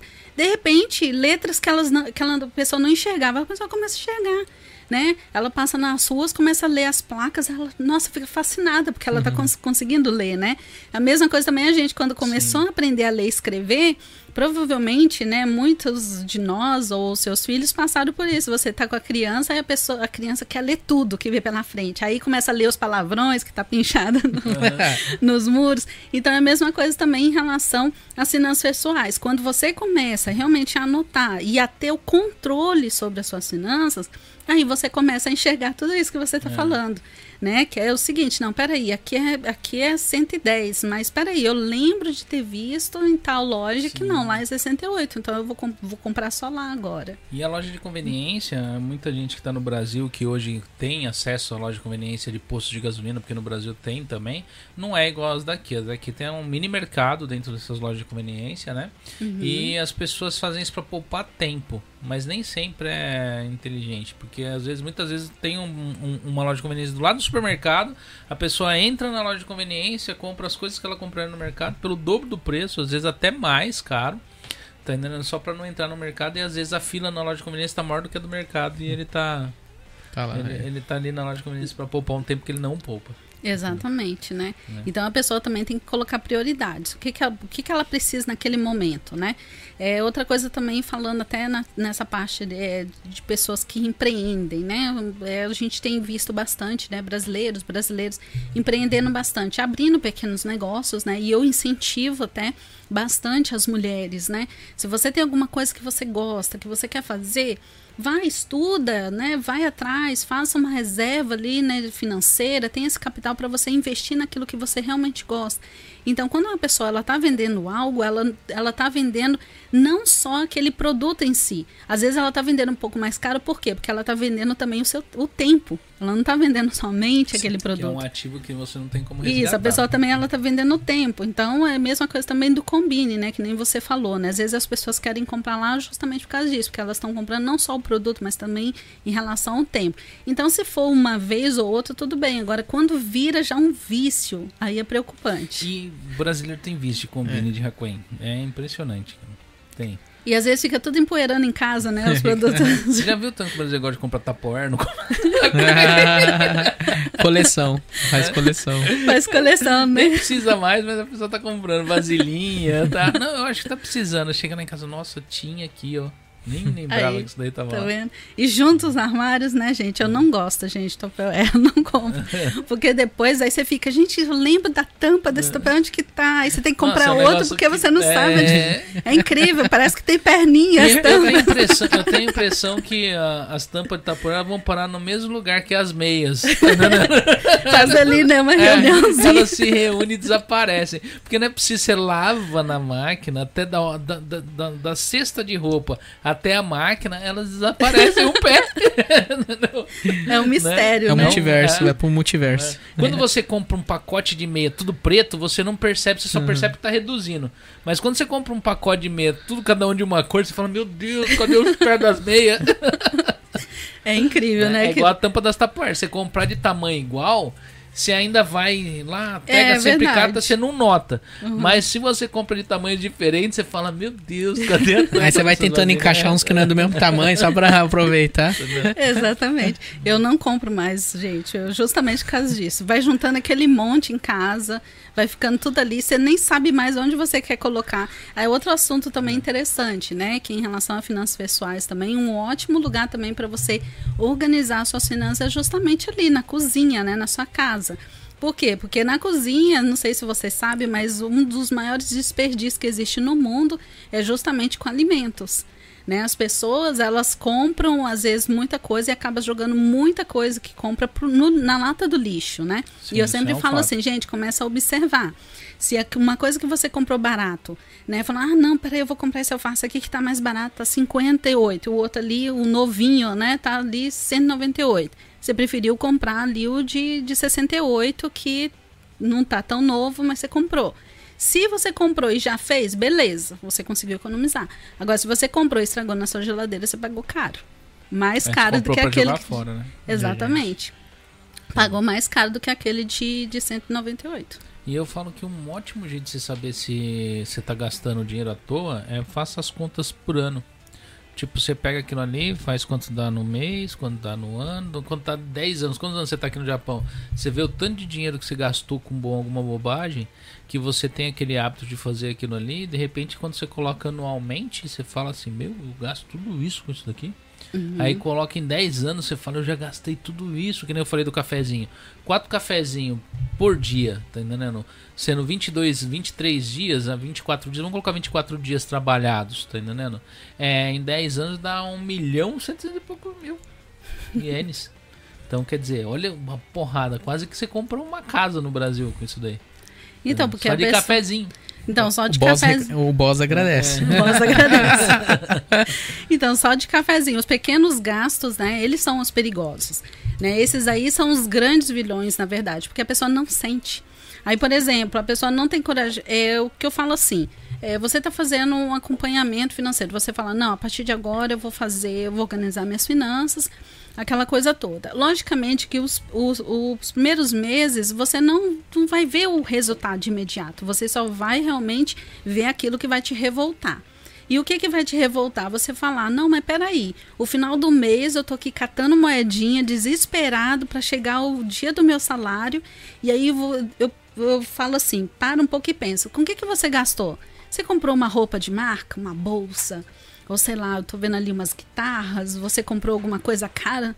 Aí a pessoa para e pensa, não, eu não fiz nada disso, a pessoa até fica revoltada. Não, não fiz nada disso, eu não sei o que, que eu gastei. Aí que tá a questão. Né? Se você tivesse, por exemplo, ah, tá, no final do mês não tem porque eu investi no meu conhecimento, comprei uns livros, ou então, né, eu tô Comprei fazendo um um curso. curso fazendo alguma coisa nesse sentido, tudo bem. Mas não, a pessoa não fez nada. Aí quando ela coloca na ponta do lápis, ela vai ver que realmente teve aqueles gastos ali pequenos. Outros, outro vilão também são os vilões fantasmas, tá? Como que a gente identifica esses vilões financeiros fantasmas? Vocês, gente, para um pouco, pega sua conta de telefone. Eu acho um absurdo aqui no Japão uma pessoa pagar mais de 30 mil em conta de telefone. Por quê? Porque a pessoa pega a conta de telefone, aí vamos conversar. Quanto que você está pagando na sua conta de telefone? Ah, é quase 30 mil ou mais de 30 mil. Tá, nessa conta de telefone, fala para mim, o que, que você usa no seu, do seu celular? Você liga para quantas pessoas por mês? Por telefone, fala para mim, Cris, quantas pessoas? Não, você eu- deve ligar eu- bastante. É bastante porque o meu é comércio. Você eu, também, eu né? uso, eu uso bastante. Mas geralmente é aquilo a que Márcia é uma boa pessoa pra perguntar, né, ligação, porque ela não, não- Você usa mais aplicativo, né? A maioria das pessoas usa mais aplicativo. Então, quando você pergunta se a pessoa não é uma empreendedora que precisa bastante de telefone, então se a pessoa quase não usa, a pessoa quando usa liga pelo WhatsApp, Telegram, né, Facebook. Então eu falo, mas por que, que você está pagando caro? Ah, mas é porque eu posso, eu tenho um plano sensacional. eu posso ligar para qualquer operadora que eu pago nada. Nossa, é sensacional isso daí, porque, nossa, é muito. A mulher lá falou para mim que é muito bom. Mas para quantas pessoas você ligou esse mês? Ah, uma pessoa para escola para falar. Mas quanto tempo você demorou? Ah, nem, sim, nem dois minutos. E você está pagando um plano caríssimo, sendo que você não usa. E se a gente for analisar, às vezes as pessoas estão pagando. São vários planos bem pequenininhos, de 900 e pouco, 500 e pouco, 400 e pouco. E quando soma tudo, dá mais de 30 mil. É igual a dona do cartão de crédito. Você vai olhar lá, a fatura você é, é, é cento e pouco, 300 e pouco, 500 e pouco, mil e pouquinho. Na hora que você olha, tem 200 mil de cartão. Aí você fala, meu, mas como? Aí fica procurando um valor grande. E não Hum, tem, não tem é os picadinhos. É os É os picadinhos. picadinhos. Exatamente, então tem que ter esses cuidados, né? No cartão de crédito também tem vilões também financeiros, aqueles vilões fantasmas no cartão de crédito. Por exemplo, se você tá o- com cartão, tem pessoas que até gostam, né? Como se fosse um prêmio. Olha quantos cartões de crédito eu tenho, aquele monte de cartão de crédito. Tá vendo? Olha, eu tenho credibilidade, eu todo, onde eu passo, faço cartão de crédito, eles aceitam. Lógico que vai aceitar, né? Eu tenho, eu tenho dois, mas um é porque eu queria, na verdade eu tirei porque eu queria comprar as coisas no Costco, no cartão, e eu acabei não usando, ficar lá, né? Aí eu acabei, tá, tá encostado, não compro nada com ele. Hum. E tem o que eu uso que eu também resolvi não usar mais, então eu agora eu parei de usar cartão. Eu, eu tenho trauma. Eu, eu cancelei os meus dois. Eu tinha dois. Hum. Só que eu, eu, eu não tinha eh, esse conhecimento da, da- dessa área. Então o que acontecia? Eu tinha dinheiro na carteira. Só que aí ia no lugar e comprava com o quê? Com cartão. Ah, Mas um, então- o cartão de crédito nem sempre é o vilão. Você Não pode é. alinhar, você Não, não. pode alinhar, você pode alinhar suas finanças também com o cartão, né? Sim, sim, eu, eu usei esse exemplo porque eu já comecei. eu, se tornou algo que eu não, toda hora é cartão, toda hora é cartão. Mesmo não precisando, eu tava usando. Aí começou a virar uma bola de neve. Aí eu falei, ah, melhor. Se tornou um tanto que eu falei, não, melhor cancelar, senão não, vou ter que pegar um pra pagar o outro. Porque o, Ah, o é dinheiro perigoso. também, o dinheiro avulso na carteira também, ele vai embora, você não percebe. Né? É que nem eu falo assim, o cartão eu cheguei a usar durante um bom tempo para alinhar minhas finanças. Tipo, como eu recebo picado todo, todo dia tem dinheiro nas mão, na mão, e aí paga o negócio, paga ali, chega no final do mês é aquele negócio. Mas o que, que eu fiz com o dinheiro? Uhum. Então eu impus um limite, meu mensal, como se fosse um salário. Daquilo ali não pode passar. Chegou naquele valor, acabou. Ué, mas aí o cartão. Não, não tem. Mas o limite do cartão tem limite, mas só que acabou o salário. Tá entendendo? Então era um sim, sim. limite que eu colocava para mim poder ter um controle. Né? Uhum, Mas, perfeito. é, e aí fazia. Era, era aquele negócio, era tanto para compra, era tanto para isso, era tanto para aquilo outro. Aí caía energia, caía gás no, no, no cartão. E ainda recebi os pontos do cartão, né? Que deu. Eu ainda tenho um monte de pontos lá. Uhum. Bom, Mas mesmo assim eu resolvi agora dar uma pausa no cartão. O cartão de crédito é isso mesmo. Ele pode ser um mocinho ou ele pode ser o vilão, depende de quem usa. Né? Então, se a pessoa, elas, eu, eu, eu pergunto assim: você é, tem condições de utilizar o cartão de crédito? Né? Por exemplo, que nem você fez, para organizar suas finanças. Eu acho que é um ótimo aliado, tanto para você pode juntar pontos, né? acumular pontos, como também você ter condições né, de ter um controle maior. Hoje em dia, com os aplicativos, tudo que você Sim, gasta sim. tá, vai para o aplicativo, então é só você abrir o aplicativo, você já tem noção de quanto que você está gastando. Então, por exemplo, se já você começou a gastar demais com tal coisa, você pensa, não, peraí, tá demais, então eu vou começar a segurar um, um pouquinho a onda aqui, né? Então é um ótimo aliado. Agora, uma pessoa que a gente conversa, a pessoa fala, nossa, cartão de crédito para mim não dá, eu perco totalmente o controle, né? Que nem o Eu Marcos tava falou. nessa, eu tava nessa. Eu tinha que cancelar. Eu Isso, a melhor coisa. Aí qual que é a orientação? Corta o cartão de crédito. Então, cortou o cartão de crédito, vai para o envelope. Né? Por quê? Porque aí no envelope você vai trabalhar separando no envelope ali o dinheiro que você vai gastar no mês. Então, isso eu falo para pessoas, não é que você vai ficar a vida inteira nesse usando essa ferramenta, né? Por quê? Porque senão a pessoa não desenvolve. Então, se a pessoa, qualquer tipo de ferramenta, a mesma coisa também em relação à mesada para os filhos, né? Você nunca deve ter o mesmo tipo de mesada que você começou a dar para o seu filho com 5 anos e hoje ele está com 10 anos com o mesmo tipo de mesada né? Você também tem que mudar a mesada, você tem que desenvolver também a mesada para que a criança também desenvolva sua mentalidade financeira, porque senão ele sempre vai continuar com aquela mesma mentalidade de quando ele tinha cinco anos. Então é a mesma coisa também em relação às ferramentas, até mesmo o caderno, né, que eu oriento. É, eu na mentoria a gente conversa, né, faz todo um balanço patrimonial, a gente faz uma análise, né, de como que está a situação financeira da pessoa e aí então a gente orienta, es- estabelece algumas estratégias para que aquela pessoa possa, é, ou, no caso, organizar suas finanças e assim poder ter evolução. Então, em alguns casos eu falo para a pessoa, olha, uso notas do celular. Né? Então você foi lá, vai fazer faz sua lista de compra bonitinho, fez a compra, coloca quanto você gastou tal. Mas algumas pessoas orientam o caderno. Por quê? Porque eu vou fazer aquela pessoa ter que pegar um caderno, ela ter que escrever. E ela, no momento que ela está ali escrevendo o caderno, ela vai criando novos hábitos. E ela criando novos hábitos, isso daí também vai mudando a mentalidade dela. Então ela já começa a escrever e também a memorizar. Então ela memorizando, o que, que acontece? Ela já está ali, poxa, então mês passado, peraí, é, semana passada eu comprei tal produto, estava tal preço. Entendeu? Por quê? Porque ela anotou. Então ela já tem essa noção. Então ela fala: não, então essa semana eu não vou comprar, porque tá o dobro do preço. Então isso daqui eu já vou cortar da minha lista, vou deixar para comprar depois. É, falam que pra você ir no mercado é bom você encher a pança em casa primeiro, come, né? Dá aquela assim, chega assim até comer excessivamente, pra você não chegar no mercado e comprar um monte de coisa que você não precisa.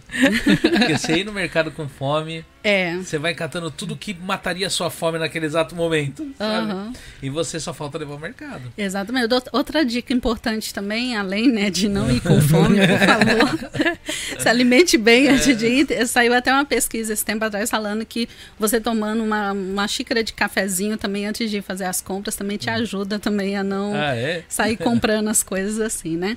Mas assim, outra dica importante também para quem tem essa dificuldade em relação ao supermercado, né? Então, é, eu vou passar duas dicas. Duas dicas. Primeira coisa, separa suas compras, tá? Em dois: compra mensal e compra semanal. Então, a compra mensal, você vai olhar primeiro na sua, na sua dispensa e vai ver o que realmente você precisa. Arroz, Porque às vezes, feijão, exatamente, coisas né? não perecíveis. Não perecíveis. Porque às vezes a pessoa ela tem aquele costume de sempre comprar. Não tem que comprar. Nada que a pessoa vai ver na dispensa dela tem mais de 10, gente. 10 pacotes de, de açúcar. Não precisa de 10 pacotes de açúcar. Então, esse mês você não vai comprar açúcar, porque você já tem o suficiente. Né? Porque a gente tem que trabalhar dessa maneira, porque senão depois lá na frente você precisa de dinheiro e não pacote de açúcar. Você vai vender pacote de açúcar? não tem como, né? Sim, sim. Então, por isso, você precisa de ter essa reserva de dinheiro. Para isso, você precisa olhar a sua dispensa e olhar, não, não preciso disso, eu preciso daquilo. Faça suas compras, então, mensais. E também separa a sua, faz a outra lista de compras semanais. E, então, ali você vai separar o tanto de dinheiro, pode até utilizar a ferramenta, os envelopes, né? Ferramenta financeira que eu falo, que é os envelopes, e separar por, por envelopes das compras semanais. E outra dica importante também, gente, supermercado não é lugar de passear. Coloca isso na sua cabeça. Não é lugar de passear. Se você vai no supermercado para passear, vai gastar. Por quê? Porque a pessoa está lá passeando, olhando as coisas tal. Uma vai perder tempo e vai perder dinheiro. Mas é tão gostoso de passear no Costco, comprar, comer uns cachorro quente. Justamente por causa disso que a maioria das pessoas fala para mim: gente, é incrível como que pode. Eu, eu não consigo ir lá no Costco e não gastar menos de 50 mil. Não, eu já. Eu converso com muita gente Ah, a que fala fez isso. até. Exatamente. Tem pessoas que gastam mais de 50 mil toda vez que vai. porque No eu justamente por causa cinco disso. Conto, eu falo, mano, olha, eu gastei 5 conto com nada. Porque se você for ver, às vezes as pessoas vão justamente com essa mentalidade. Não vão sempre, é de vez em quando. E é gostoso, né? Porque é um lugar diferente, você vai ali e tal. Se você quer ir passear, então reserva esse dinheiro, né? Pra você passear no. Aí você pode separar esse dinheiro, 30, 40, 50, 70 mil, o dinheiro é seu. Se você quiser gastar 100 mil no Costco, gaste, fica à vontade. Mas não é uma coisa que você tem que colocar na balança. Realmente vai valer a pena? Eu tenho, eu tenho um problema sério com essas coisas, porque eu sou meio assim, eu se eu falo assim, eu vou lá comprar uma caixa d'água. Eu posso estar precisando comprar um monte de coisa, mas se eu fui com esse negócio de comprar a caixa de água, eu cato a caixa de água, eu vou embora. Podia comprar, ter de comprar um monte de coisa, mas eu cato a caixa de água, eu vou, pego, coloco no carro e vou embora. Não compro mais nada. Focado. Maravilha. Focado, focado. É, Os homens geralmente Depois são eu posso assim, né? até pensar, falando, nossa, podia ter comprado tal coisa lá, mas não, como eu tava focado na caixa d'água, eu cato a caixa de água lá, e cato, coloco, levo e vou embora. Mas é o ideal, na verdade, né? Então, assim, aí nas mentorias eu ensino isso. Supermercado não é lugar de você passear. Então, faça a sua lista de compra direitinho, vê lá na sua dispensa o que, que você, na sua geladeira, o que você realmente precisa. Olhou o que eu preciso, entra no supermercado, compra tudo bonitinho. Vai embora para casa. Você vai ter tempo para ter qualidade de vida, porque, gente, passear em supermercado não é qualidade de vida. Pa- Passear em shopping todo final de semana, de vez em quando, né, é gostoso. Mas todo final de semana não é qualidade de vida. Né? Imagina a criança todo final de semana ali no, no shopping andando para lá e para cá, né? Não é qualidade de vida. Então você economizar, vai economizar tempo e vai economizar também dinheiro. E vai Aí o que economizar paciência também, porque com o filho pra shopping pegar e não querer comprar nada pra ele, então é uma ruim, né? criança chorando atrás, eu quero, Ah, eu quero. uma boa dica para criança. Gente, vocês que têm filhos e levam no supermercado junto e é aquele sacrifício, a criança pede tudo. Então, primeira coisa, conversa com essa criança antes de sair de casa. Fala, eu fazia isso com os, com os nossos filhos. Eu chegava para eles e falava: Ó, hoje a mamãe não pode comprar nada para vocês. Ok? Nós só vamos lá, vamos fazer compra e vamos embora. Ok? Ok, pronto. Choraram no supermercado só uma vez, para nunca mais chorar. Porque, né, criança, né, não tem jeito. Para nunca mais chorar. Cheguei em casa, conversei com eles e dei uma corrigida na criança. Mas é porque é necessário. Mas, é- mas aí eu saí antes, eu aprendi. Então, o que, que eu vou fazer? Antes de sair de casa, conversa. Ó, nós vamos fazer compra hoje. Por mais que eu podia comprar, hoje a gente não vai comprar nada. Então, ia lá, fazia compra, comprava as coisas e tal, e voltava para casa. Aí no outro dia, no outro dia fazer compra, olha, hoje, hoje a mamãe vai poder comprar alguma coisa para vocês. Tá aqui o seu dinheiro, um dinheirinho para você, um dinheirinho para você. Sabe aquela parte do supermercado que tem parte de criança, que tem cestinha, não sei o quê? Gente, a criança, com o dinheirinho dela na mão, ela vai ficar ali mas ela vai fazer um cálculo tão preciso, porque ela vai, vai acontecer o seguinte, igual aconteceu com os nossos filhos. Chegou um e pegou um pacotinho de algo assim já bem grande, acho que era um, um pouquinho mais caro. Aí ele colocou e já estava indo embora. Aí quando viu o meu outro filho enchendo a cestinha de coisas ali, de Duen, coisas mais baratinhas. Aí o que, que ele fez? Ele olhou para a cesta dele, olhou para a cesta do outro, hum, devolveu aquele que era mais caro e começou a pegar as coisas mais baratinhas. Então a criança, quando o dinheiro é dela, né? E ela vai ter que administrar aquele dinheiro da forma da criança, você pode ter certeza que eles vão pensar, eles vão calcular, eles vão ver direitinho ali o que, que vai poder comprar ou não. E não vai te dar trabalho e não vai ficar chorando no supermercado. As minhas, quando era pequena, elas não compravam, não. Você dava dinheiro pra elas, elas guardavam e não queriam comprar, não. Elas queriam comprar se fosse com o seu. Você lembra, Márcio? A gente falava, não, tó, tó, é, é meu? É, então, assim, vai lá e compra. Não, eu quero se for com o seu dinheiro. Eu não comprava, não. Aí são as crianças espertas aí. Sabe, ela queria se fosse com, com o nosso. Tipo, uhum. se você desse pra elas era no mesmo dia, mas se você desse na mão delas, falava, tó, compra, tipo, elas guardavam o dinheiro. Por isso que funciona bastante também, né? Você tinha me perguntado em relação à família e o casal, né, para conseguir guardar dinheiro, é justamente quando for fazer o ali, né, o controle financeiro, o casal separar a mesada do marido e a mesada da esposa. Com certeza, gente, vocês vão economizar bastante. Por quê? Porque o marido, tanto o marido como a esposa, eles vão ter certeza que no outro mês eles vão receber mesada. Hum, né? Mesada sim, é né? A gente salário, coloca né? assim, né? Mesada, né? Aqui no Japão também é utilizado isso, né? As esposas cuidam das é finanças né? isso, e dá a mesada, né, para o marido, né? Então, se fizer isso, com certeza. Então, olha, você pode gastar esse tanto aqui com você, nada da casa, é só com você. Quer ir no salão, vai. Quer fazer, é, sei lá, é, é, pintar a unha, cortar o cabelo, né? No uhum. caso, no seu salão, vai, vai lá no salão do Christian, corta o cabelo, faz uma escova, né? E tudo mais. E com certeza isso daí vai ajudar bastante. Mas assim, vocês estão, vocês estão há quantos anos aqui no Japão? A gente está 25. 25. Mas assim, você acha que é tipo a situação que o mundo está hoje vivendo? Nós passamos por, vamos colocar o Japão, né? Que a gente está aqui, então vamos Vamos ver a, a, as coisas que vieram acontecendo nesses últimos anos no Japão. Vamos lá para 2008, né, que teve a crise de 2008, que foi um grande baque, eu acho, para o pessoal que estava uhum. aqui no uhum. Japão.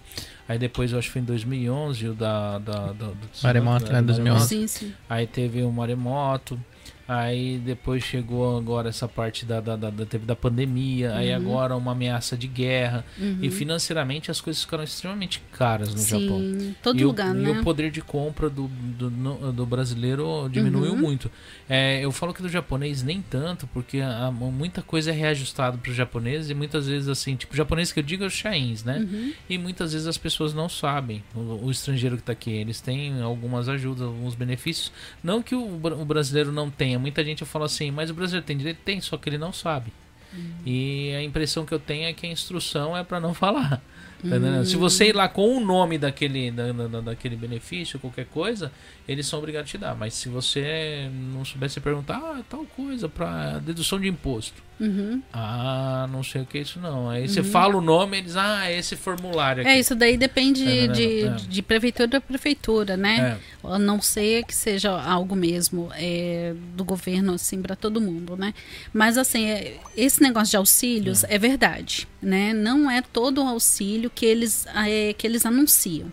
Né? Por exemplo, é, os auxílios é, para criança. Existe aquele auxílio do Kodomo TAT para criança, que é a ajuda do leite, uhum. né? Que é um tanto de eles pagam, depositam na sim, conta sim. de 4 4 meses, mas também existe outros auxílios que os pais que não são anunciados, né, abertamente.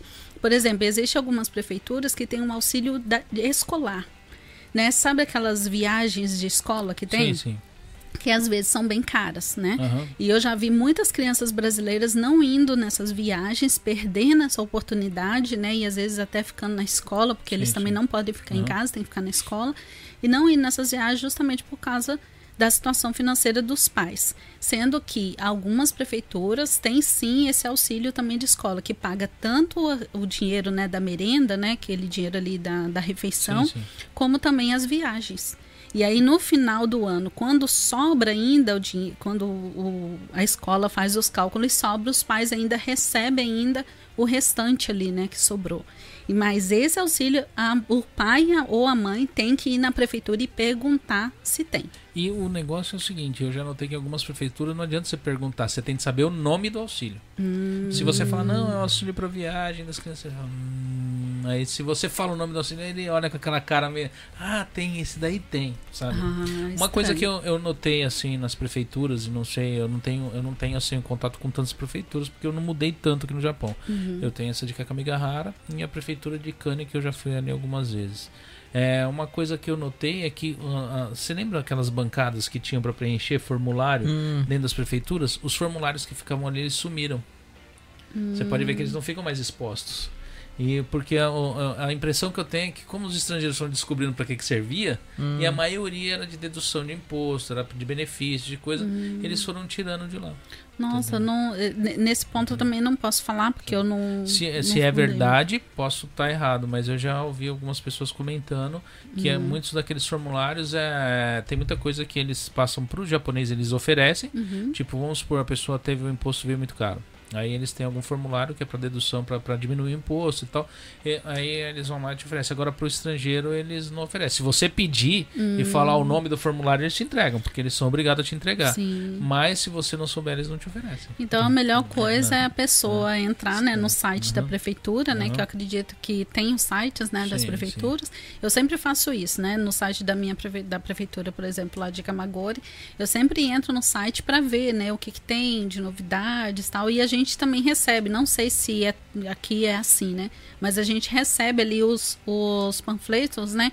Das novidades e anúncios da prefeitura, né? Sim, que as sim. prefeituras anunciam. Eu acredito que aqui também deve receber, não? Tem, não tem, né, Márcia? Tem em português, né? Ainda vem. Ah, vem em português? Ah, Ah, tá. O nosso lá ainda é só em japonês. Mas em português é muito bom. Mas assim, vai.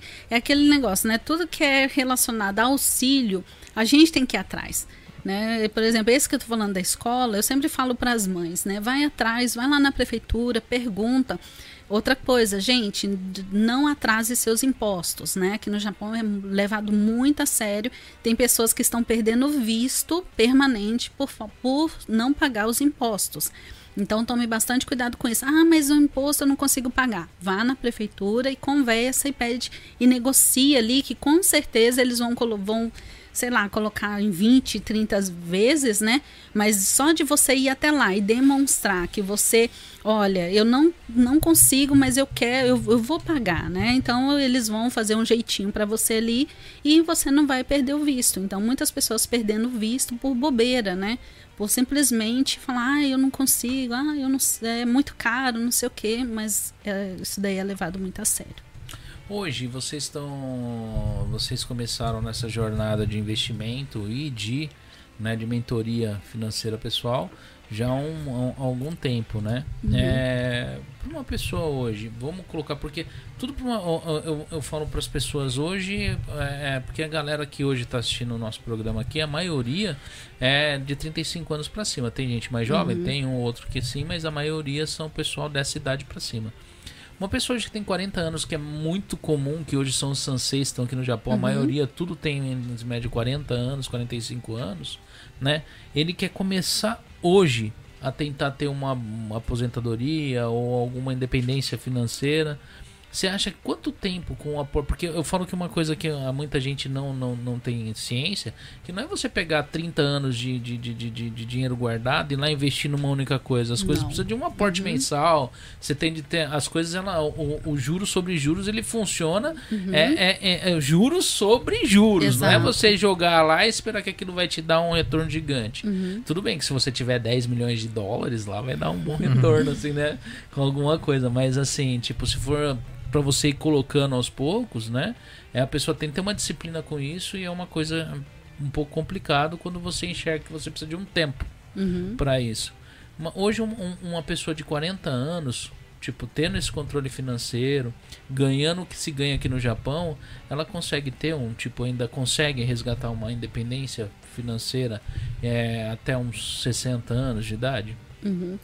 Então, isso daí vai depender muito, né? Como você falou, da disciplina Uhum. da pessoa, né? Porque não adianta a pessoa pegar o dinheiro dela e querer investir tudo em uma coisa só. Sim, sim. aí já vai faltar, né? Uma, um- realmente a estratégia aí de investimentos, né? Porque, que nem você falou, se a pessoa investe em uma coisa e cai, pronto, a pessoa entra em desespero total. Né? Por isso que é importante ter essa estratégia de investimentos. Mas uma pessoa de 40 anos hoje, até mesmo, vamos colocar aí, uma pessoa de 50 anos, Sim. né? Que queira começar a fazer os seus investimentos ou quer ou começar a organizar suas finanças para começar a fazer investimentos, realmente é com certeza vai ser muito mais difícil e muito mais ela vai ter que é, disponibilizar né, muito mais ali dinheiro, no caso, do que uma pessoa que começa com 20 anos. Sim, né? com certeza. Então, se ela quer alcançar ali nos 60, 65 anos, ela vai ter que disponibilizar muito mais. Porém, ela também, se ela já tiver uma reserva financeira, ela já tem essa- uma oportunidade para fazer outros tipos de, de investimentos que ela pode ter uma rentabilidade um pouco maior. Né? Por exemplo, a gente está fazendo hoje né, várias imersões aí falando sobre investimentos no Brasil, que a pessoa pode entrar ali, né, fazer investimentos no desenvolvimento de loteamento no Brasil. Isso daí já é uma chamada para um, mais um podcast Sim, aí, sim. o Marcelo está Aham. explicando para vocês. Mas quem tiver a oportunidade de estar indo nessas imersões, é, é passado, né, dali tudo muito bem explicado com todas é, explicado ali até mesmo os termos jurídicos, as leis, tudo certinho, porque nós temos tudo bem certo, né? Tudo bem ali com o advogado, tudo bonitinho, porque às vezes as pessoas acham assim, ah, no Brasil, né? As pessoas ficam com um pouco de receio, com um pouco de medo. Mas é um tipo de investimento também que a pessoa pode fazer, tanto uma pessoa que quer voltar para o Brasil ou uma pessoa que quer morar aqui no Japão. Então, para isso, a pessoa precisa ter uma reserva financeira. Então, se você tem uma reserva financeira, justamente aí que entra essa reserva de oportunidade, porque você pode fazer investimentos que vão te dar ali né, uma entrega de rentabilidade um pouco maior e um pouco mais rápido, certo? Agora, uma pessoa que não tem e ela ainda vai precisar organizar as finanças dela e começar a fazer o pequenos investimentos, como você falou de aportes né, mensais, ela pode começar, por exemplo, com 10 mil. 10 mil todo mês, ou então 20 mil. Né? Mas uma coisa que eu também oriento, não é porque a gente está orientando você hoje a começar com 10 mil que você vai começar com 10 mil e vai ficar 20 anos Com só 10 mil. fazendo aportes de, de 10 mil. Mas não, se a pessoa ela começa, o importante é começar. A pessoa Primeiro começar, passo, né? a pessoa começar ali, organizar suas finanças e fazer os seus aportes, mesmo que for 10 mil por mês, comece. Porque aí a pessoa ela vai tomando gosto. Por quê? Porque ela começa a ver que está tendo resultado. Então, conforme ela vai vendo que tem resultado, aí ela já começa a, a também envolver a família, aí o marido está junto, a esposa está junto, os filhos também, né? E vai envolvendo todos e assim consegue ter essa evolução.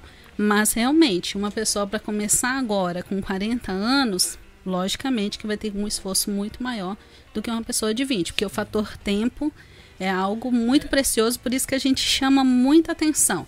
Nunca é tarde para começar. Uma, que se você começar agora com 40 anos, provavelmente a pessoa ela tem filhos, certo?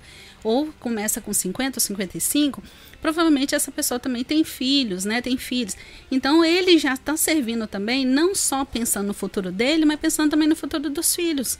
Você já viu aquele. No Brasil acontece bastante, né? De pessoas assim que quando está fazendo uma faculdade com 80 anos.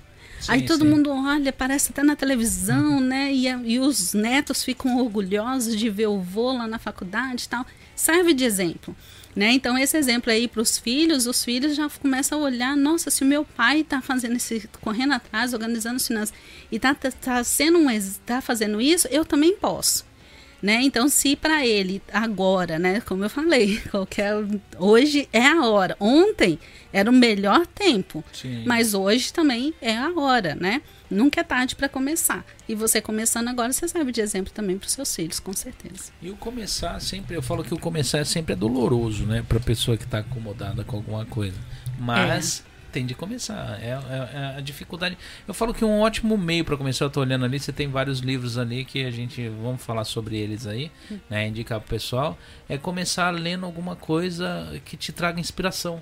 É. Porque normalmente essas leituras nos trazem inspiração. Uhum. E muitas delas você vê na onde você tá errando, né? É, normalmente é, o conhecimento é, é, que traz esses tipos de livros é reunião, é reunião de, de uma pesquisa muito grande entre outras pessoas que já erraram e acertaram, né? Uhum. Então a pessoa ela sabendo que um, um bom livro para ler, ela tendo assim uma parte assim uma, uma, uma inspiração que nem eu, eu, eu falo assim a primeira vez que eu peguei e investi em alguma coisa assim que tipo não dependia da minha do meu conhecimento 100% para ele estar girando valores tipo como uma um tesouro se- é, é, um, um tesouro direto Selic você chega lá assim não depende tanto do que você investiu ali Uhum. então aí vai passando os dias, o negócio vai aumentando e você olhar um dinheiro é que você não teve de trabalhar e ele tá ali subindo, isso anima a pessoa. Ela fala assim, nossa, eu- se eu pôr mais tanto, aí a pessoa começa a fazer contas e desse daí não vai ser um investimento que vai te deixar rico, mas vai te trazer o interesse de você procurar outros conhecimentos para estar investindo em outras coisas,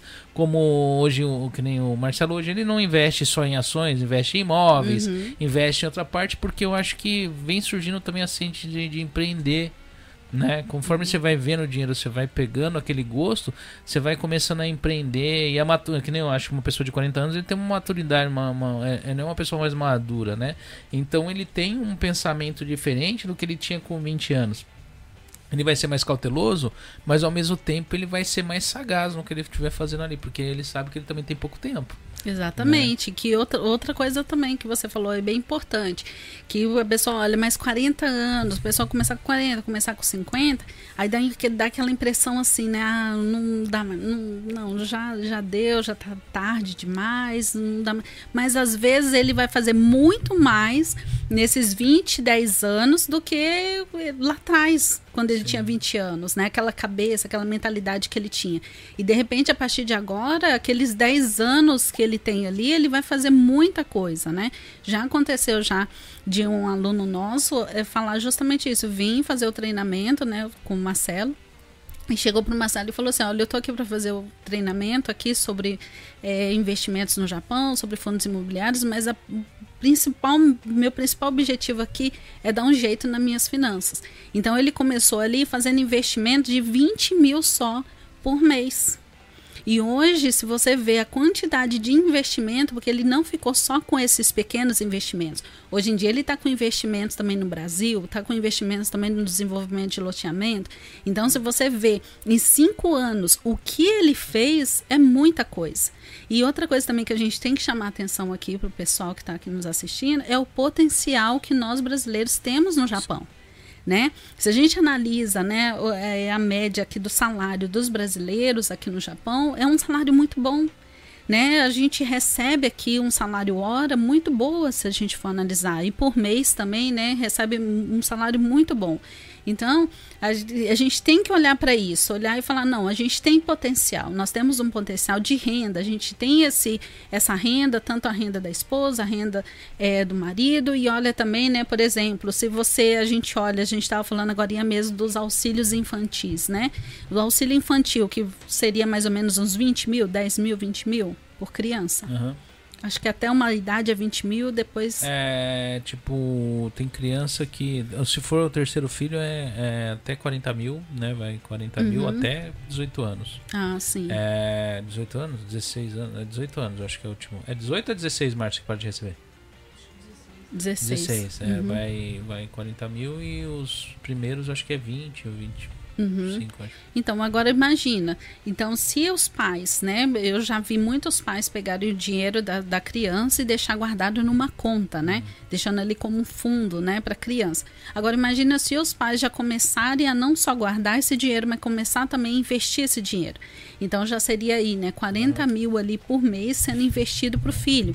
E aí, quando o filho chega numa certa idade, ele já começa também a fazer uns arubates, trabalhar um pouquinho. Então, o, o pai já ir orientando, ó, então pega um tanto do seu salário que você está recebendo e continua fazendo os investimentos. Eu fiz o um investimento para você até aqui, então, a partir de agora você continua, né? Porque os pais podem abrir conta, tá? Na corretora para os filhos, podem fazer investimentos para eles e depois transfere a conta para a criança, né? Depois uhum. que ele faz 20 anos. Então, quando passa a conta para o filho, ele continua investindo. Ele continua fazendo os investimentos dele. Então, imagina, os investimentos dele começou lá atrás. Em relação aos auxílios infantis, né, que tem aqui no Japão, é, muitas pessoas às vezes ficam com peso na consciência por usar né? Mas o, esse auxílio é justamente para ajudar na educação, na criação da criança, né? Justamente ali no, por isso que chama ajuda do leite, né? Para estar tá ajudando na, no sustento, na né? Comida, né? É, no sustento dessa criança, né? Então às vezes as pessoas têm um peso na consciência que utiliza todo esse dinheiro e não investe e nem guarda, né? Para o filho, para o futuro. Então eu falo assim, gente, se você está passando por alguma situação difícil, situação financeira difícil, que nem ontem no, na live uma, uma senhora apareceu lá e falou: Olha, para mim fica difícil guardar dinheiro porque eu sou sozinha com três filhos e eu que pago tudo em casa.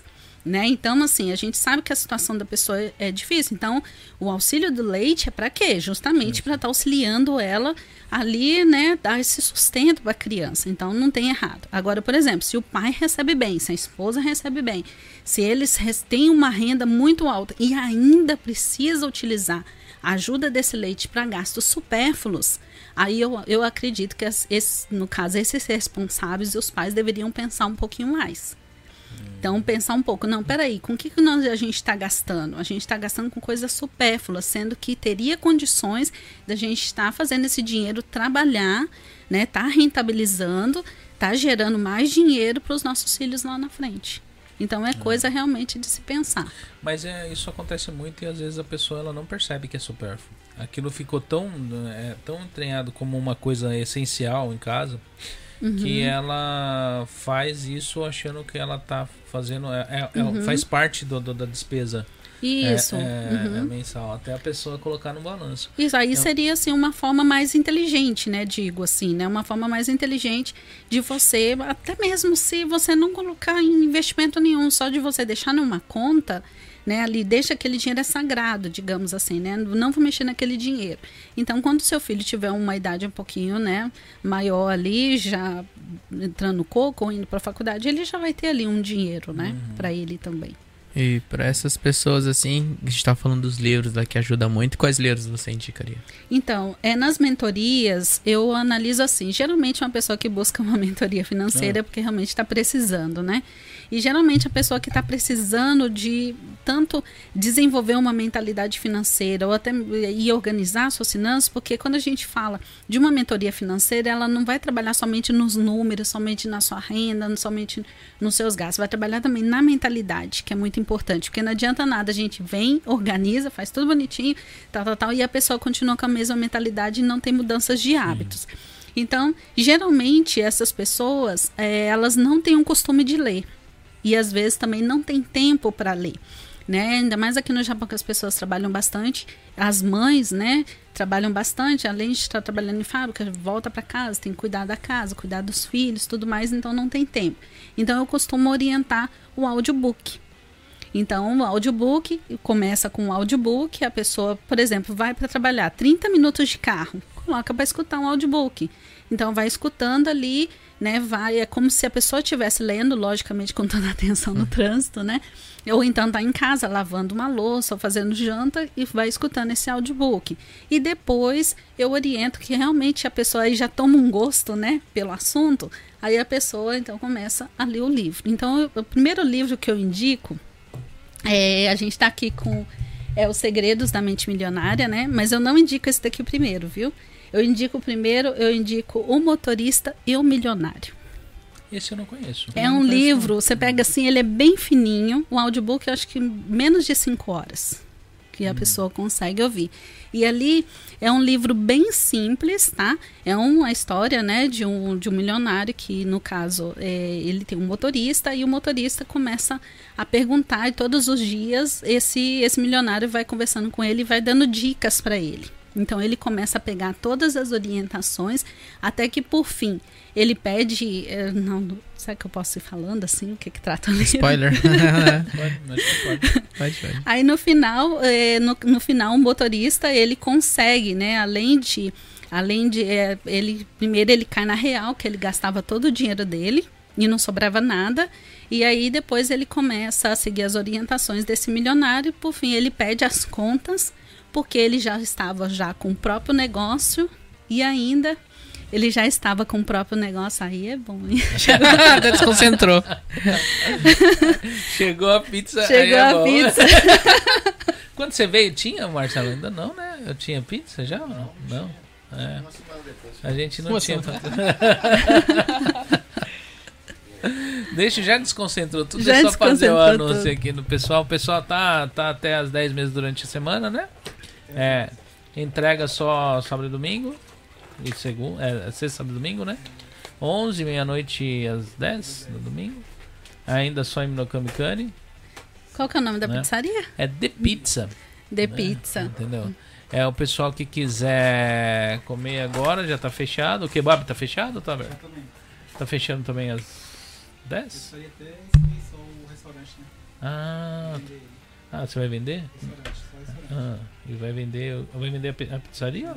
Ah, vai vender. Como assim vender o restaurante? Já pizzaria em outro lugar e vou vender só o restaurante lá. Ah, tá, vai vender o local. Ah, entendi. Então, assim, o pessoal que quiser, aproveita o espaço agora, porque é só esse mês. E o próximo dono, se quiser que venha fazer propaganda aqui. né? Hoje trouxe pizza do quê? Mussarela e calabresa. Mussarela de calabresa. É, Márcia, solta a propaganda aí na tela. Né, o pessoal. Eu pedi pra Márcia dela, dela deixar meio que no mudo. Aí. É, sumiu aí? É, será que ela tá procurando ali. Mas o pessoal que quiser pedir pizza, então, é, você sabe domingos, entrega. Aí pode deixar no mudo, depois eu falo com o pessoal.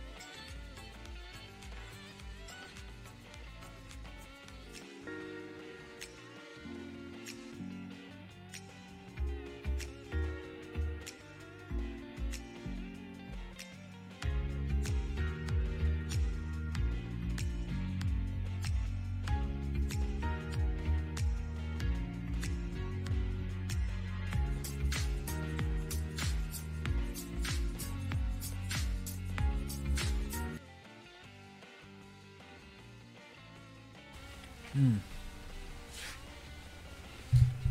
Deixa eu ver aqui. Tem bastante pergunta, né? Hum? Bastante pergunta, pessoal.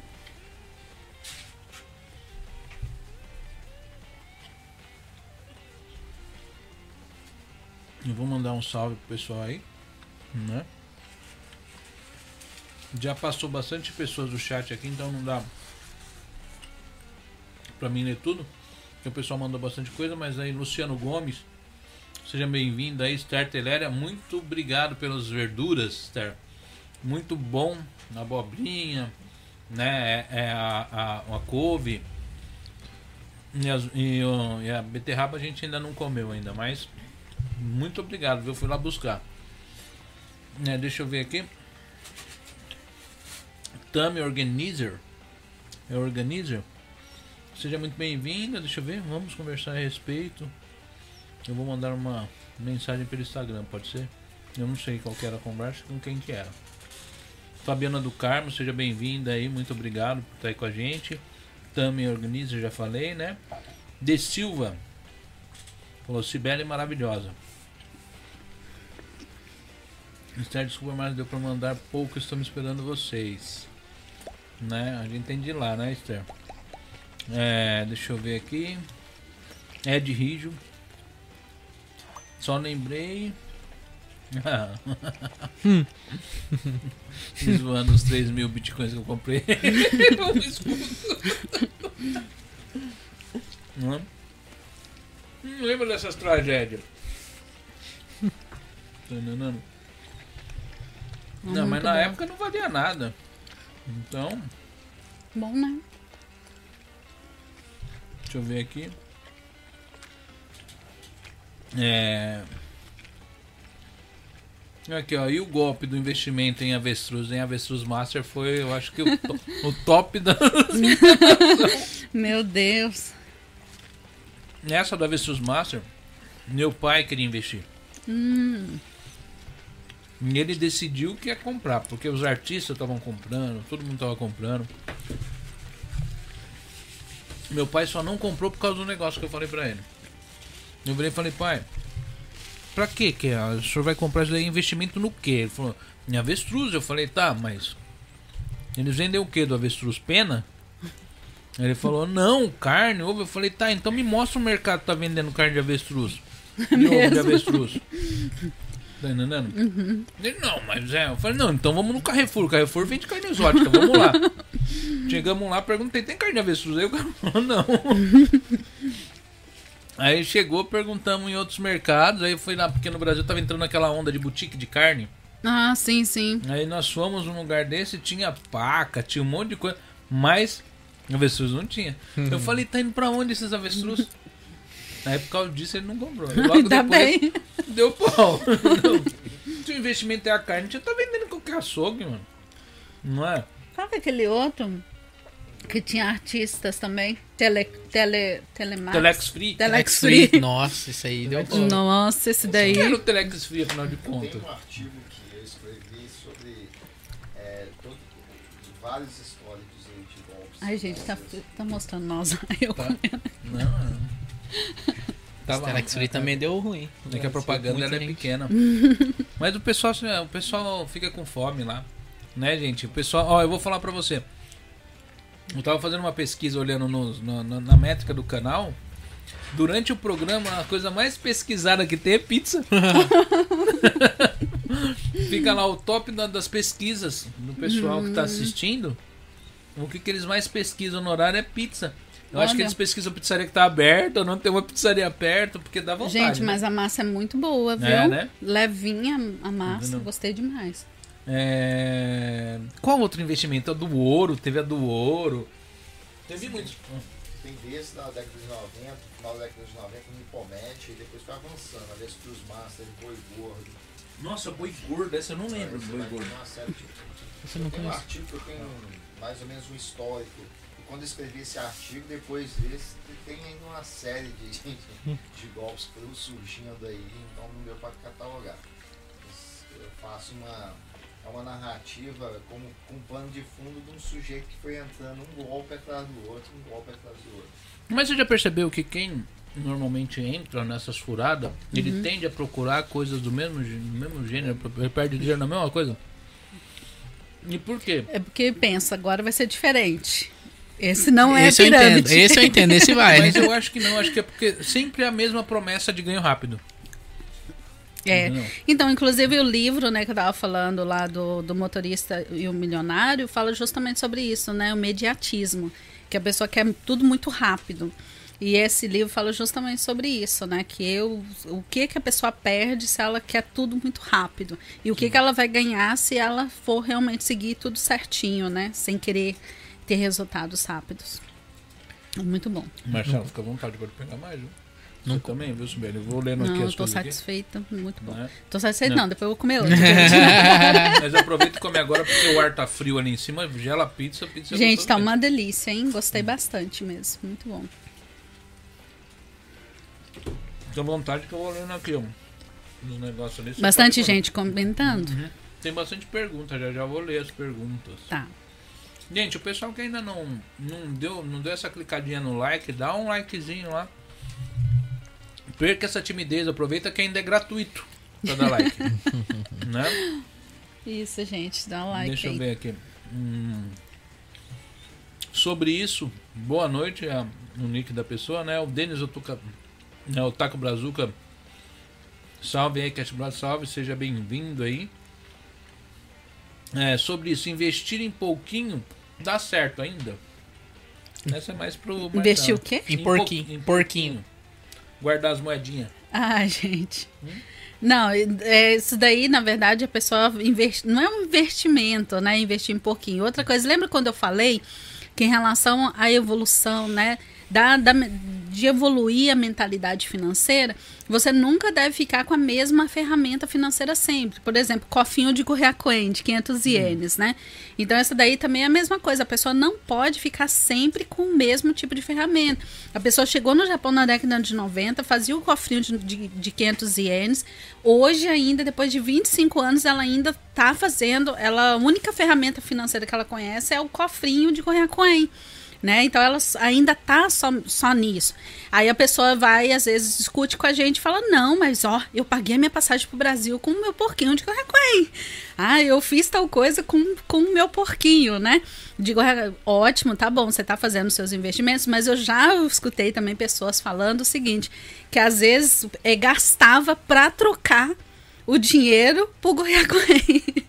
para colocar Goiacoém dentro do cofrinho Ah, é? né? Então, assim, se você tem essa capacidade de fazer o seu, os seus aportes, digamos assim, de Gorreacoen no cofrinho, por que não evoluir um pouquinho mais? Né? Procura ler, né? A gente estava falando de livros agora mesmo, procura ler um pouquinho mais é, sobre esse assunto de educação financeira, procura estudar um pouco mais sobre investimentos mesmo, né? Hoje em dia a gente tem tantos vídeos aí no YouTube sobre investimentos, tem também os vídeos e as lives que o Marcelo faz no Investidor no Japão. Tem também o canal no YouTube do Investidor no Japão. Tem muita coisa ali que dá para você já ir estudando, né? E isso aí vai ajudar você a ampliar um pouco mais a sua mente em relação aí a investimentos. E uma coisa que eu sempre falo, assim, que pode, pode parecer que não, mas investir não é só investir em finanças, dinheiro. Investir em conhecimento também é investir. Exatamente, Né? investir em você. Investir em você, investir em algo que você gosta, né? Que você gosta de fazer, que você vê potencial, que você tem esse ativo que a gente chama de ativo intangível, né? Algo que você tem habilidade, que você sabe fazer bem. Você pode transformar, investir nisso daí e transformar isso em, em gerador de renda, né? Para você. Né? E agora me fale é, se vocês conhecem alguém que tá rico que tem terras, que tem grandes patrimônios, fazendo só investimento do porquinho. Depende se ele montou uma porquinha, um pouco uma porcada. Um chiqueiro. que queira ele investe em carne de porco, né? Talvez É. esse. Então, se for, se for esse investimento, né? As pessoas estão fazendo investimento ali de porquinhos, né? No caso. Mas eu acredito que o porquinho aqui é o porquinho cofrinho mesmo, entendeu? É. Ah, deixa eu ver aqui. É, deixa eu ver pergunta aqui. Achou. Achou a educação japonesa? Ela é, ela é boa. Tanto que a partir do Shugaku já tem educação financeira. Pelo menos em Yamanashi é assim. Uhum. Né? Na escola japonesa tem, mas é, mesmo assim eu acho bem fraco. Pelo fato de ser Japão, né? Eu esperava, eu, bom, eu esperava que fosse um pouquinho mais, né? Mas é aquilo que a gente sempre fala, não espere, gente, não fique esperando escola dar educação para os seus filhos, não fique esperando escola. É, por exemplo, uma coisa que eu acho fundamental que deveria ter, é, por exemplo, é oratória. Oratória é fundamental, né, para o desenvolvimento. Hoje em dia, para tudo você precisa ter oratória, né? Por exemplo, é, os nossos filhos a gente procurou É, a gente estava falando naquela hora de educação financeira na família. A gente sempre fez assim, lá em casa, pelo menos uma vez, né, por mês, era assim, sentado todo mundo na mesa, mesmo os nossos filhos pequenos, pegava lá os nossos, vamos pegar aqui o nosso caderno e como que, como que é as nossas finanças, aqui está o nosso controle financeiro, quais são os nossos planos, o que que a gente, o nosso plano daqui cinco anos, o que que a gente quer fazer e todos eles ali juntos. E outra coisa também que a gente procurou fazer também com os nossos filhos era promover concurso, é, concurso não, promover curso, não, é curso ou concurso? Concurso, é concurso, né? Para os nossos filhos, a gente colocava um tema e a gente falava: olha, vocês têm até tal data para apresentar para nós em relação a esse tema. Então vocês escolhem a forma de apresentação. Qual e, era a- o prêmio? e o prêmio era em dinheiro. A gente dava prêmio em dinheiro. Isso.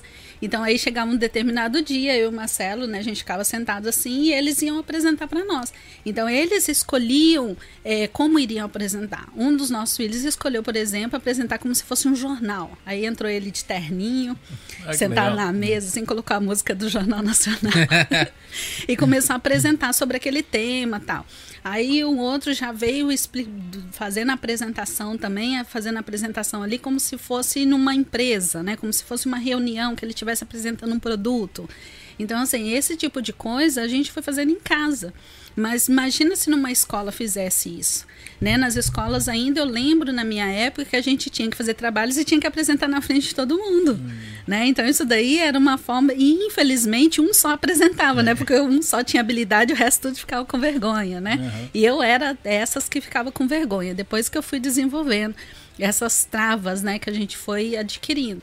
Então imagina essa criança ela cresce aprendendo não somente, né, em relação a finanças, mas até mesmo essa parte aí de oratória, parte de comunicação, que é muito importante hoje em dia, né, para tudo. Isso é muito bom. Eu vou fazer uma pergunta aqui, você pode estar respondendo ou o Marcelo ajudando ali, porque, mas é porque é sobre investimento, né? Sobre isso perguntou assim: acha melhor a pessoa investir no Japão ou no Brasil? Então, sempre quando a pessoa pergunta, né, é, é, se é bom investir no Japão ou no Brasil, primeira coisa, a pessoa tem que saber, ela vai morar no Japão? Então, se você vai morar no Japão, faça investimentos no Japão. A não ser que você faça investimentos como esse que a gente tá, o Marcelo está promovendo agora, né? Que é o, o, o investimento em desenvolvimento de loteamento no Brasil, que tem toda uma estrutura tá? Tem até uma estrutura também jurídica pronta, perfeita, mesmo para você que está aqui no Japão e pretende morar no Japão, tá? Então, agora, por exemplo, ah, eu quero voltar para o voltar Brasil daqui cinco anos. Então, você pode começar a fazer investimentos no Japão e fazer investimentos também no Brasil, já se preparando para voltar também.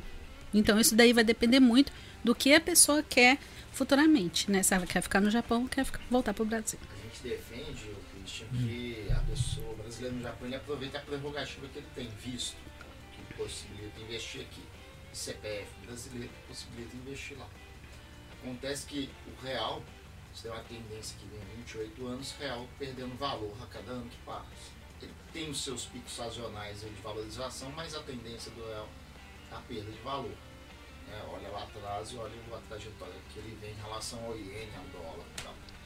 Então, nesse aspecto de investir no Brasil, a gente vai, é, é, nós construímos uma estrutura de investimento, a gente apresenta, ela não é exclusiva nossa, obviamente, mas é, uma, é um caminho pelo qual nós estamos é, trilhando no investimento no, Brasil, a ponto de deixar o sujeito que está no Japão e amanhã não quer retornar para o Brasil, mas tem um patrimônio sendo produzido lá, Senta aqui, ó. O pessoal não consegue te ouvir. Ô, Márcia, liga o microfone do, dessa cadeira aqui, ó. Só para responder É. essa. Não, mas você pode ficar sentado aí, não tem problema não. É que a câmera que fica pra você focada não vai estar ligada, então Tá. vai ficar na central ali. Pode puxar o microfone. Ligou Beleza. o microfone? É, ligou. Beleza, Ah. boa noite a todos. Obrigado. aí. Bom, então, o que eu estava falando é que o brasileiro que eh, mora no Japão deve aproveitar a prerrogativa que tem. né? Ele tem CPF válido, desde quando ele tem CPF no Brasil, não importa a, situação cadastral, e tem o visto no Japão que possibilita ele fazer investimento aqui também. né? Então, no Brasil, a gente pensa eh, em formas de investimentos que sejam fora do mercado, diretamente no mercado de capitais. Então, nós criamos uma estrutura de investimento que possibilita o acesso ao mercado brasileiro. Estrutura de investimento essa que promova camadas de rentabilidade para quê? Para fazer frente há uma provável desvalorização do real. Então, a gente quer buscar oportunidades no Brasil? Sim. É, há uma perspectiva de eventualmente a pessoa não querer retornar para o Brasil definitivamente? Também. Ah, mas como eu aproveito oportunidades no Brasil, sendo que eu não sei se eu vou retornar para lá. Então, pensando nisso, nós estruturamos uma forma de investir que passa pelo mercado imobiliário, pelo desenvolvimento imobiliário, que gera fluxo de caixa com ganho de capital, juro, correção, né, por parte do comprador final de terrenos nos, nos desenvolvimentos que a gente faz. É, esse fluxo de caixa, aí sim o investidor ele pode ficar tranquilo para começar a investir em ativos financeiros. Ele está ele tá montando uma estrutura com camadas de rentabilidade para fazer frente a uma eventual desvalorização do real em relação ao iene, caso amanhã, daqui 3, 4, 5, 10 anos, ele queira resgatar esse capital está sendo acumulado no Brasil. Dessa forma, caso ele queira resgatar para o Japão. Então, pensando nessa, nessa problemática toda que nós é, desenvolvemos essa forma de, de investir, construída dentro desse conhecimento. E aí a gente já está compartilhando temos alguns empreendimentos no Brasil já desenvol em desenvolvimento por, é, realizados por brasileiros no Japão. Na cidade de Marialva, por exemplo, é, que fica próxima a Maringá, norte do Paraná, Sim. a gente tem um, um, um, loteamento lá. Num processo de desenvolvimento que ele é 100% de brasileiros no Japão. Desenvolvido hum. 100% por brasileiros no Japão. São 44 investidores com a gente nesse empreendimento. Né? Então, onde a gente faz, busca fazer o parcelamento do solo, que é o nome oficial do loteamento, sim, sim. dessa prática né, de lotear parcelamento do solo, a venda para o consumidor final. Geralmente o consumidor final é de que vai comprar lotes, ele tem uma carência de, de uma falta de soluções de funding, falta de financiamento, de linhas de financiamento para comprar lote. Então as compras de lotes no Brasil tradicionalmente são feitas via é, financiamento direto com o loteador. Então essa é a nossa proposta também.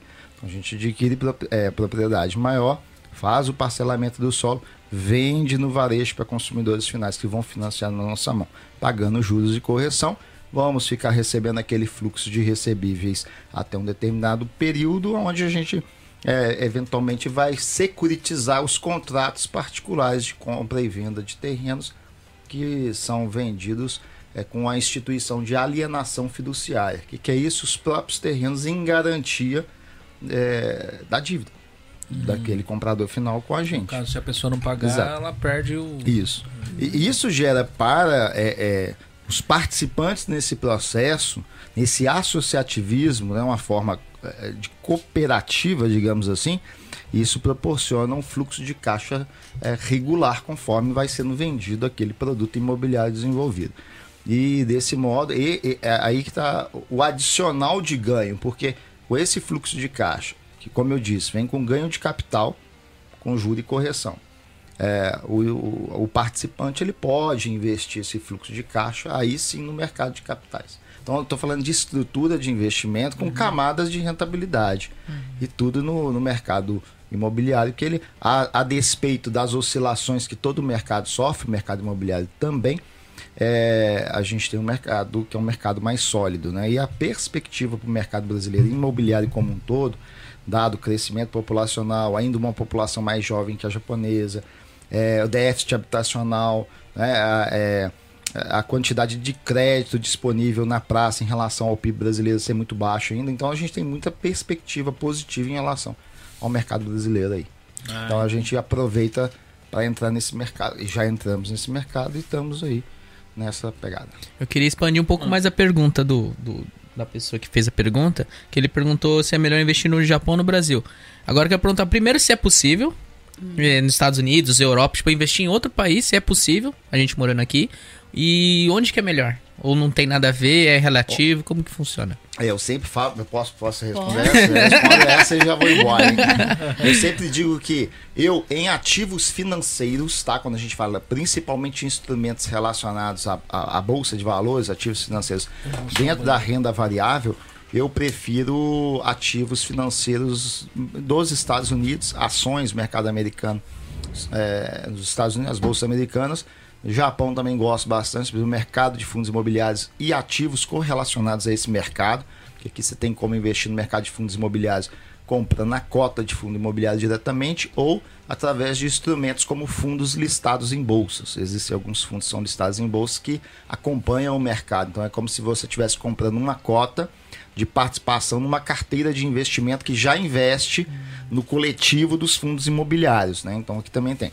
Então ativos financeiros eu prefiro o mercado aqui americano também, porque aí você tem uma vantagem aqui enorme para quem ah, tem uma conta em corretora que a conta em corretora japonesa te possibilita acesso direto às ações, aos mercados americanos, Bolsa de Nova York, por exemplo, a Nasdaq, sem atravessadores e sem você ter que enviar dinheiro para uma outra instituição no exterior e fazer essa questão toda. E até dentro do aspecto fiscal também, tributário, é tudo mais tranquilo, né? menos burocrático, mais, é, é, mais fluido esse processo todo. Agora, no Brasil me chama bastante atenção o mercado imobiliário, tanto é que a gente defende da forma como a gente vem construindo essa forma de investimento no Brasil. né? Não, não é sair comprando lote como consumidor final, e sim participando no processo anterior a este como desenvolvedor imobiliário. Da hora. Beleza? Da hora. Então eu recomendo aos brasileiros que invistam nos dois, tendo a puder. possibilidade e a disponibilidade financeira, invista nos dois. Não tendo disponibilidade financeira, invista então só no Japão.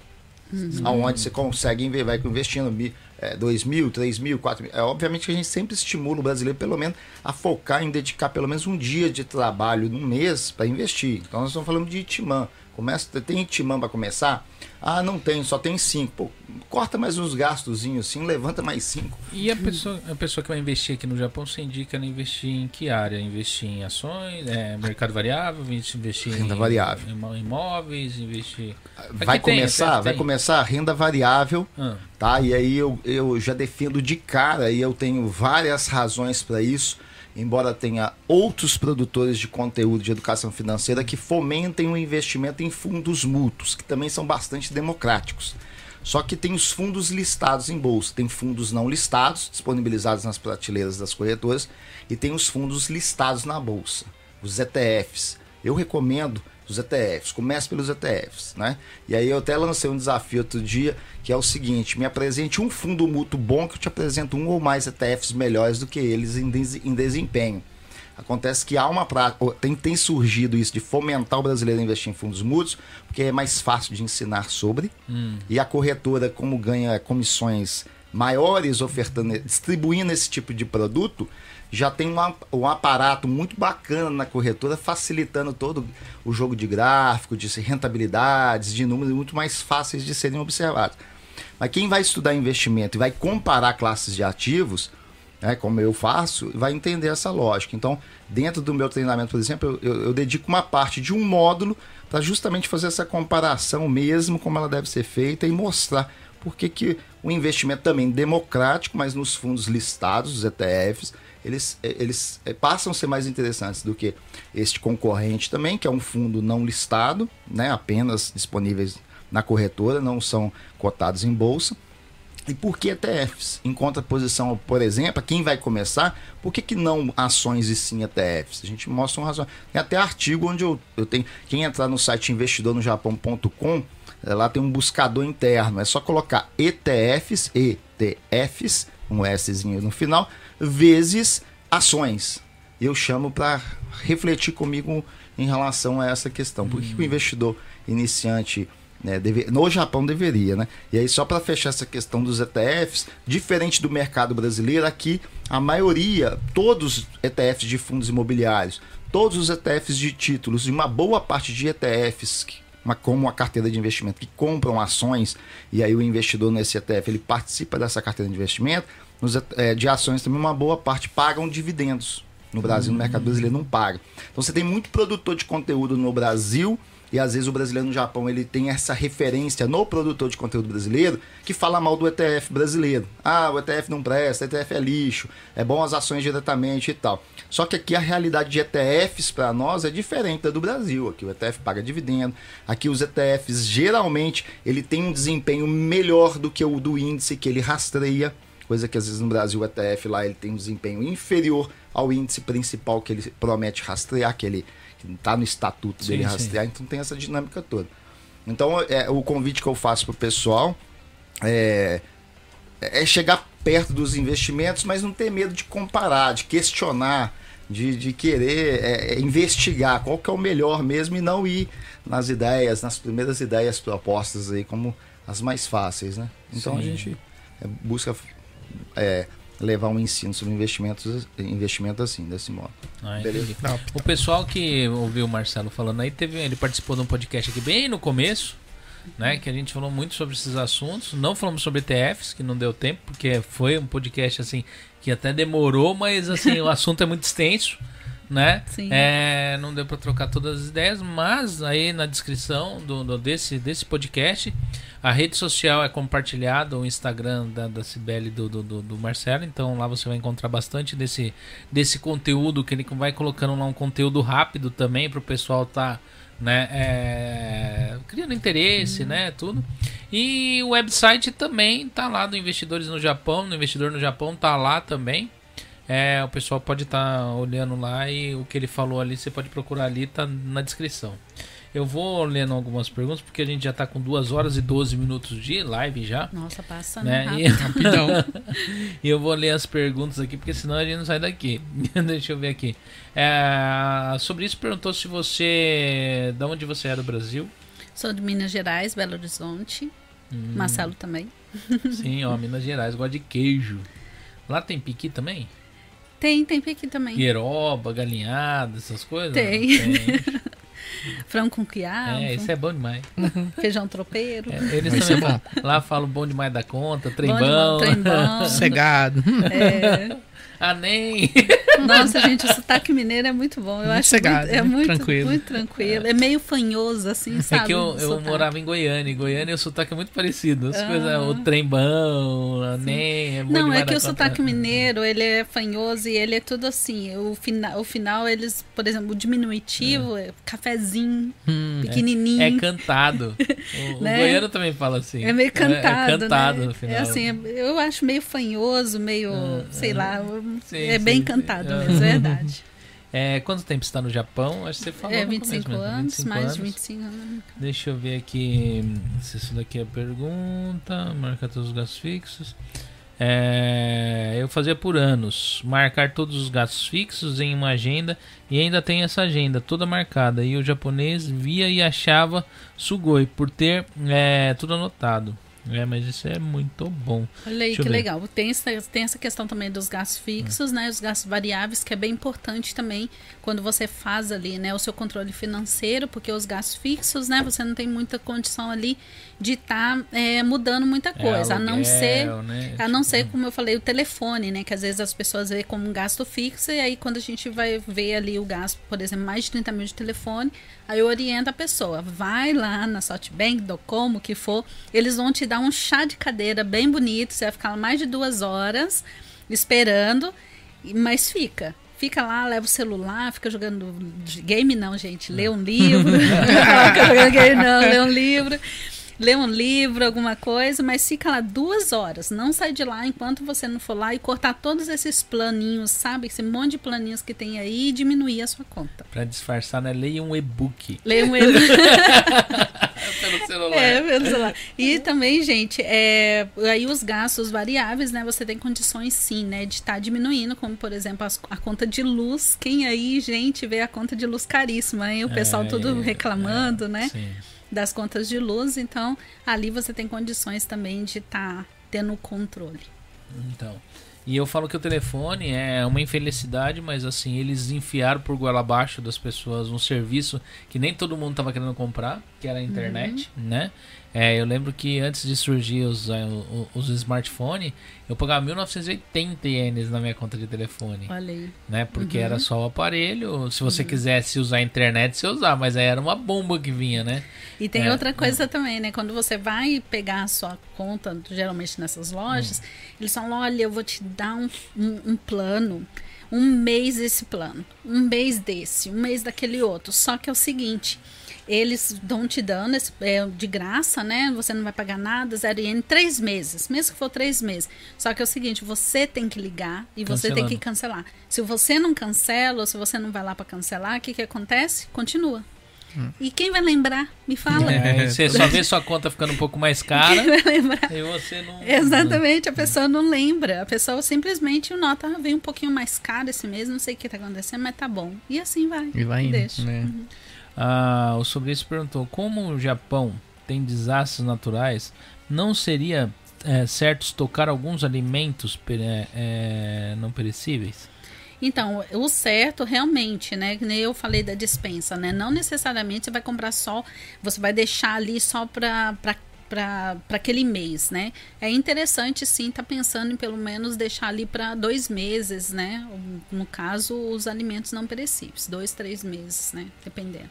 Também não adianta deixar muito, tá, gente? Senão estraga, aí vai ser um outro desperdício. Então a pessoa tem que ter um controle também, né? Então, por exemplo, se você deixou ali para três meses, então vai sempre utilizando aquele que tá ali há mais tempo, né? Sim, uma pessoa que tocou num assunto que é verdade aqui, ó.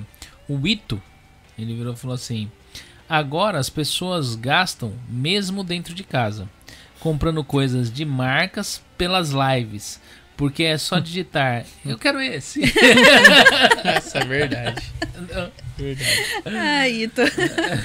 gente, isso daí, olha, é, a gente até fez uma live aí, né, com, com um desses, desses vendedores, e assim, eu achei bem interessante, né, porque ele descobriu ali uma maneira de, de fazer uma renda extra, né, vendendo produtos, né, e ele vendendo, e muita gente ali, as mulheradas, uma briga, né, por causa de um produto, aquela coisa toda, e justamente por causa disso, né, por causa da pandemia, por causa dessa situação, a maioria das pessoas agora, não, mesmo não saindo de casa, está gastando, justamente por causa dessas lives, e eu falo assim, é, vou falar que ah, essas pessoas que estão vendendo, fazendo essas lives estão erradas? Não, elas não estão erradas. Elas, Elas estão fazendo.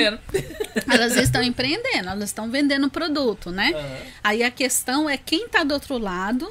Né, e como ela está comprando? Eu também já comprei também, né, produtos por essas lives, né? Mas fala para mim se eu tô lá, lá na minha casa tem um estoque de um monte de produto que eu comprei nas lives que eu nem sei, mas Eu eu tô acho- até eu que tem eu- pessoas que podem fazer lives vendendo produtos que elas compraram nas lives. Eu acho que eu vou fazer uma live vendendo serviços. Quem sabe funciona.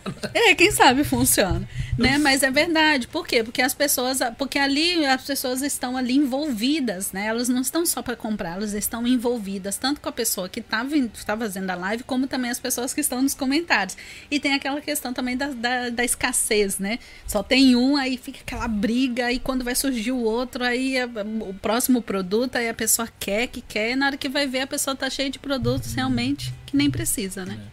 A Carol em mesmo, ela pegou e, e chamou, deu uma, uma- um alerta que é, na verdade eu, eu me confundi, que ela falou é 15 mil ienes até os 3 anos, após é, 10 mil pagos de 4 em 4 meses. É, mas só que o terceiro filho, ele continua recebendo os 15 mil ienes mensal. viu?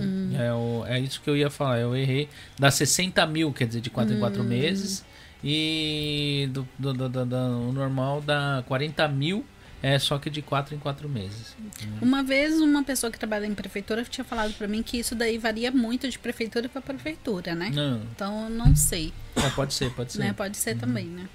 É, vamos ver aqui sobre isso. Falou: Meu Deus, vou ter que juntar 10 mil por mês, então tenho que ganhar quanto? Mas é 10 mil ienes. Você tá no Brasil, 10 mil ienes vai dar mais ou menos hoje uns. Dá uns 400 reais, 300 e poucos reais. 400 reais, será? 300 e pouco, 400 reais, quase 400 reais. Sim, sim. Aí. Entendeu? É, é ienes, é porque no Japão, assim, um milhão, quando a gente fala de milhão, é milhão de ienes. Um milhão de ienes equivale mais ou menos a média hoje de uns 38, 40 mil reais. Mais ou aí. menos, entendeu? Então é que quando vocês estão aí no Japão, quando- no Brasil vendo daqui, a gente conversa sobre milhão, sobre isso. O pessoal fala, meu, mas quanto que o pessoal ganha no Japão? Mas é Um milhão que. de ienes a gente faz o milionário. né? É, já te faz um milionário, né? A polêmica porque eu falei o óbvio. É, Mas guardando as devidas proporções.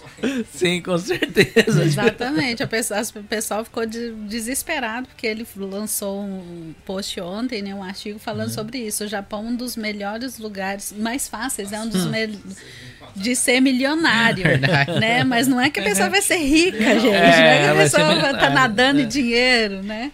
A partir do momento que você tem um milhão, você já, já é Menos, milionário. menos de um ano você consegue ganhar um milhão. É, deixa, eu, deixa eu ver aqui. Não sei se eu, É que o Marcelo já sentou ali, eu não sei se vai saber responder essa pergunta, né? É, ainda mais que se fala sobre é, ativos é, dentro de cripto, né? Ele falou, pergunta o motivo pelo qual o Bitcoin é ser tão valorizado e por conta de quais questões? É fiat money, é escassez ou a tecnologia por conta do lastro? Psicológico humano. Ele falou. É, ó, o negócio é bom. O Elon Musk falou que tá comprando, se ele tá comprando, nem vou. Mexeu com o laço do bit das criptomoedas é o psicológico humano. É, porque ele não tem. Apesar que hoje eu acho que qual ativo financeiro, qual moeda tem laço em ouro? Nenhuma mais, né? Nem o dólar. Só o... Né? É. É, mas é, a Luna era uma cripto que deu um tombo aí, arrebentou com a. mas é o psicológico humano, Hum. que vai pra cima, vai pra baixo. Então, hum, é- de fato não é como uma companhia que você, ao comprar uma ação, você está participando via sociedade anônima de uma fração daquela empresa que produz riqueza, gera faturamento, gera emprego, etc. Né? Agora, a cripto não é psicológico humano. Ah, então tá aí, ó. É psicológico um humano. da Infomoney que lançou lá o seguinte: é, o psicológico humano fazendo Você não quer sentar aqui? Porque o povo não escuta. Mas- não, Senta aqui, sabe? Não, é, não, não vai entrar. Falando sobre que o que explica a queda é o psicológico, mas o que explica a alta também é o Ah. psicológico humano. Ah, Exatamente. ok. Vamos ver aqui. É. É Sandro Luiz. Ah, tá falando. O apresentador tava falando um pouco baixo, mas agora melhorou. Ah, então era eu que tava falando baixo. Ok. É que eu acho que eu tava distante do telefone. É. Deixa eu ver aqui. Investir em dois. Como que é? Gostei da Investir ideia. em dois agiotas. Meu contratar um, depois o outro pra acabar com o primeiro. Meu Deus do céu. É. Boa ideia. Gente, galera. ideia que não falta, né? O povo é é. criativo. Vamos É trazer nem- essa criatividade aí. Tem um, tem um vídeo que tá rolando na internet que para um casal, tá entendendo? Olhando assim pro outro, falou assim, ó. Comprar a casa parcelada em 30 anos, é parcelada, a gente vai demorar 30 anos pra pagar. Agora, se a gente roubar um banco, a gente pega 10 anos de cadeia. Aí um olha pro cara do outro, eu pego a máscara, você pega a arma. né, as ideias do povo. Bem, Omar, você ficou alguma pergunta lá pra cima? Porque o meu celular tem limites aqui de, de pergunta. Bem, Ah, o pessoal co- comentou bastante, É. né? Isso é bom. Aham. Bem, nós estamos com 2 horas e 24 minutos de live, né? E eu vou pedir pra você, tipo assim, tem algum assunto que você gostaria de ter falado? Você veio com o Marcelo lá conversando, ó, não vamos esquecer, vamos falar sobre isso, e a gente não perguntou, não entrou no assunto. Sinta-se à vontade, esse é o momento. É uma coisa assim que eu gostaria de falar e chamar a atenção aqui é em relação tá bom assim o áudio que Ah, eu tá acabei mexendo aqui Aham. que é interessante é os não só os brasileiros mas os estrangeiros né em geral aqui no Japão eles aproveitarem as oportunidades né que nós temos no Japão por exemplo, uma oportunidade. Porque quando a gente fala sobre finanças pessoais, fala sobre investimentos, como você falou, né? O investimento ele vai além só de você fazer um investimento é, em ativos ou fazer um investimento na economia real, mas um investimento também até mesmo em você, investimentos em conhecimento, um investimento que você pode fazer até mesmo na educação do seu filho é um investimento também. Então, chamar a atenção assim do, para que as, as pessoas, os estrangeiros, os brasileiros que estão no Japão, aproveitar as oportunidades que nós temos aqui. Por exemplo, uma ótima oportunidade que nós temos, nós estamos num país que tem uma cultura riquíssima. Né? Então tem uma cultura milenar que é muito rica e às vezes a gente não explora isso, a gente não vai atrás de conhecer um pouco mais em relação a essa cultura. O que essa cultura pode me trazer, pode me proporcionar de, tanto de conhecimento, como também o que eu posso aprender com eles, o que eu posso trazer até mesmo para minha vida, ou então até mesmo se você gosta, né, da cultura japonesa, você transformar isso como um ativo. Né? Hoje com as redes sociais, por exemplo, o Instagram, hoje é a cultura aí, né, do é, como que fala, da Coreia, né? É o K-pop. K-pop. Por exemplo, o mundo inteiro, os doramas, né? As pessoas estão no Brasil, por exemplo, o pessoal tá num, tão desesperado, estão viciados em doramas, por exemplo, coreanos. Então isso daí também chama a atenção das pessoas. Então as pessoas, eh, principalmente na pandemia, estão voltando, como não tem condições de estar vindo no Japão tanto por causa, às vezes, financeiramente, ou porque realmente fechando, o Japão está com as portas todas fechadas até então. Então as pessoas estão buscando através da internet. Então a gente está aqui nesse país que tem uma cultura riquíssima. Então a gente poderia explorar um pouco mais, conhecer um pouco mais sobre essa cultura, ir atrás. Ou então, por exemplo, um jovem, né? Que está aqui no Japão, que estudou. Você vê isso, Marcos? É, por exemplo, algum jovem que está aqui no Japão, que estudou no Japão, falando sobre isso, trazendo assuntos, às vezes, polêmicos em relação à educação aqui no Japão. Outro assunto é em relação para os jovens, né? Que os jovens poderiam se movimentar um pouco mais, até mesmo explorar também um, um lado de empreender aqui no Japão. Então a gente não vê muito isso. Então eu- são oportunidades que eu vejo que às vezes vai passando batida. Às vezes a pessoa está aqui muitos anos e você às vezes pergunta para uma pessoa: Ah, você já, já viajou aqui no Japão? Ah, já. Para onde você foi? Fui para Nagoya, de GIF para Nagoya. né? Não, mas você já foi para Kyoto, você já foi, né? Tantos lugares bonitos, o palácio lá de Tóquio, você já, já foi nesses lugares? Você conheceu algum lugar assim no Japão? Não. Às vezes a pessoa não foi. Às vezes assim, ah, não, é porque é caro, porque é difícil, mas às vezes a pessoa nem pesquisou quanto que custa. Às vezes para ir de trem até Kyoto, gente, é baratinho. E você vai ter acesso ali a uma cultura, a lugares assim maravilhosos que muitas pessoas em outros lugares do mundo têm vontade de, de conhecer. E aí esse jovem poderia fazer vídeos mostrando essa cultura. E ali, através, né, hoje tem aí o YouTube, por exemplo, que a pessoa poderia estar recebendo ali uma renda extra através disso aí, né? É, por exemplo, eu falei, eu dei o exemplo do- dos jovens, né? Temos assuntos bem polêmicos que em muitos lugares no mundo fala a respeito disso, que é o, o suicídio, né, entre jovens, que a taxa é altíssima, que é outro assunto também que poderia estar conversando, poderia estar discutindo, e a gente às vezes percebe que não há muito esse movimento, né? Outra, outra coisa também é as oportunidades relacional, né? Que a gente chama de capital relacional, que é você procurar se relacionar com, procurar é, conhecer pessoas novas, conhecer pessoas que têm uma mentalidade um pouco diferente daquilo que você está acostumado. Às vezes a pessoa está trabalhando o errado, a gente nunca fala isso, tá? Que é errado trabalhar em fábrica. Não é. O errado é você estar ali só na fábrica e não evoluir, evoluir para mais nada.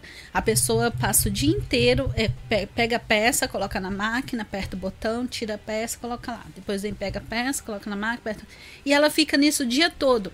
E Isso tipo, se torna um componente da máquina. Exatamente. Então a pessoa não desenvolve, sabe? Então a pessoa não. O problema não é esse trabalho, o problema é ela não procurar desenvolver a sua mentalidade, e eu não digo só financeira, desenvolver até mesmo essa, essa mentalidade assim de procurar saber as notícias, o que está acontecendo no mundo, o que está acontecendo no Brasil, é, procurar é, é, se inteirar um pouco mais, né? Por exemplo.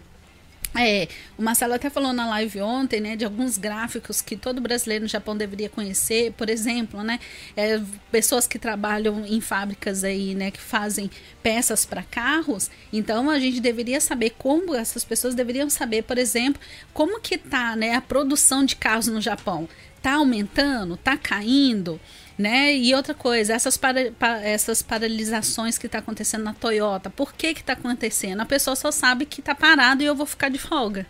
Não sabe o porquê que está parado. Então são coisas que é importante a pessoa estar desenvolvendo. E a partir do momento que os pais têm esse pensamento, passar esse pensamento também para os Pros filhos né?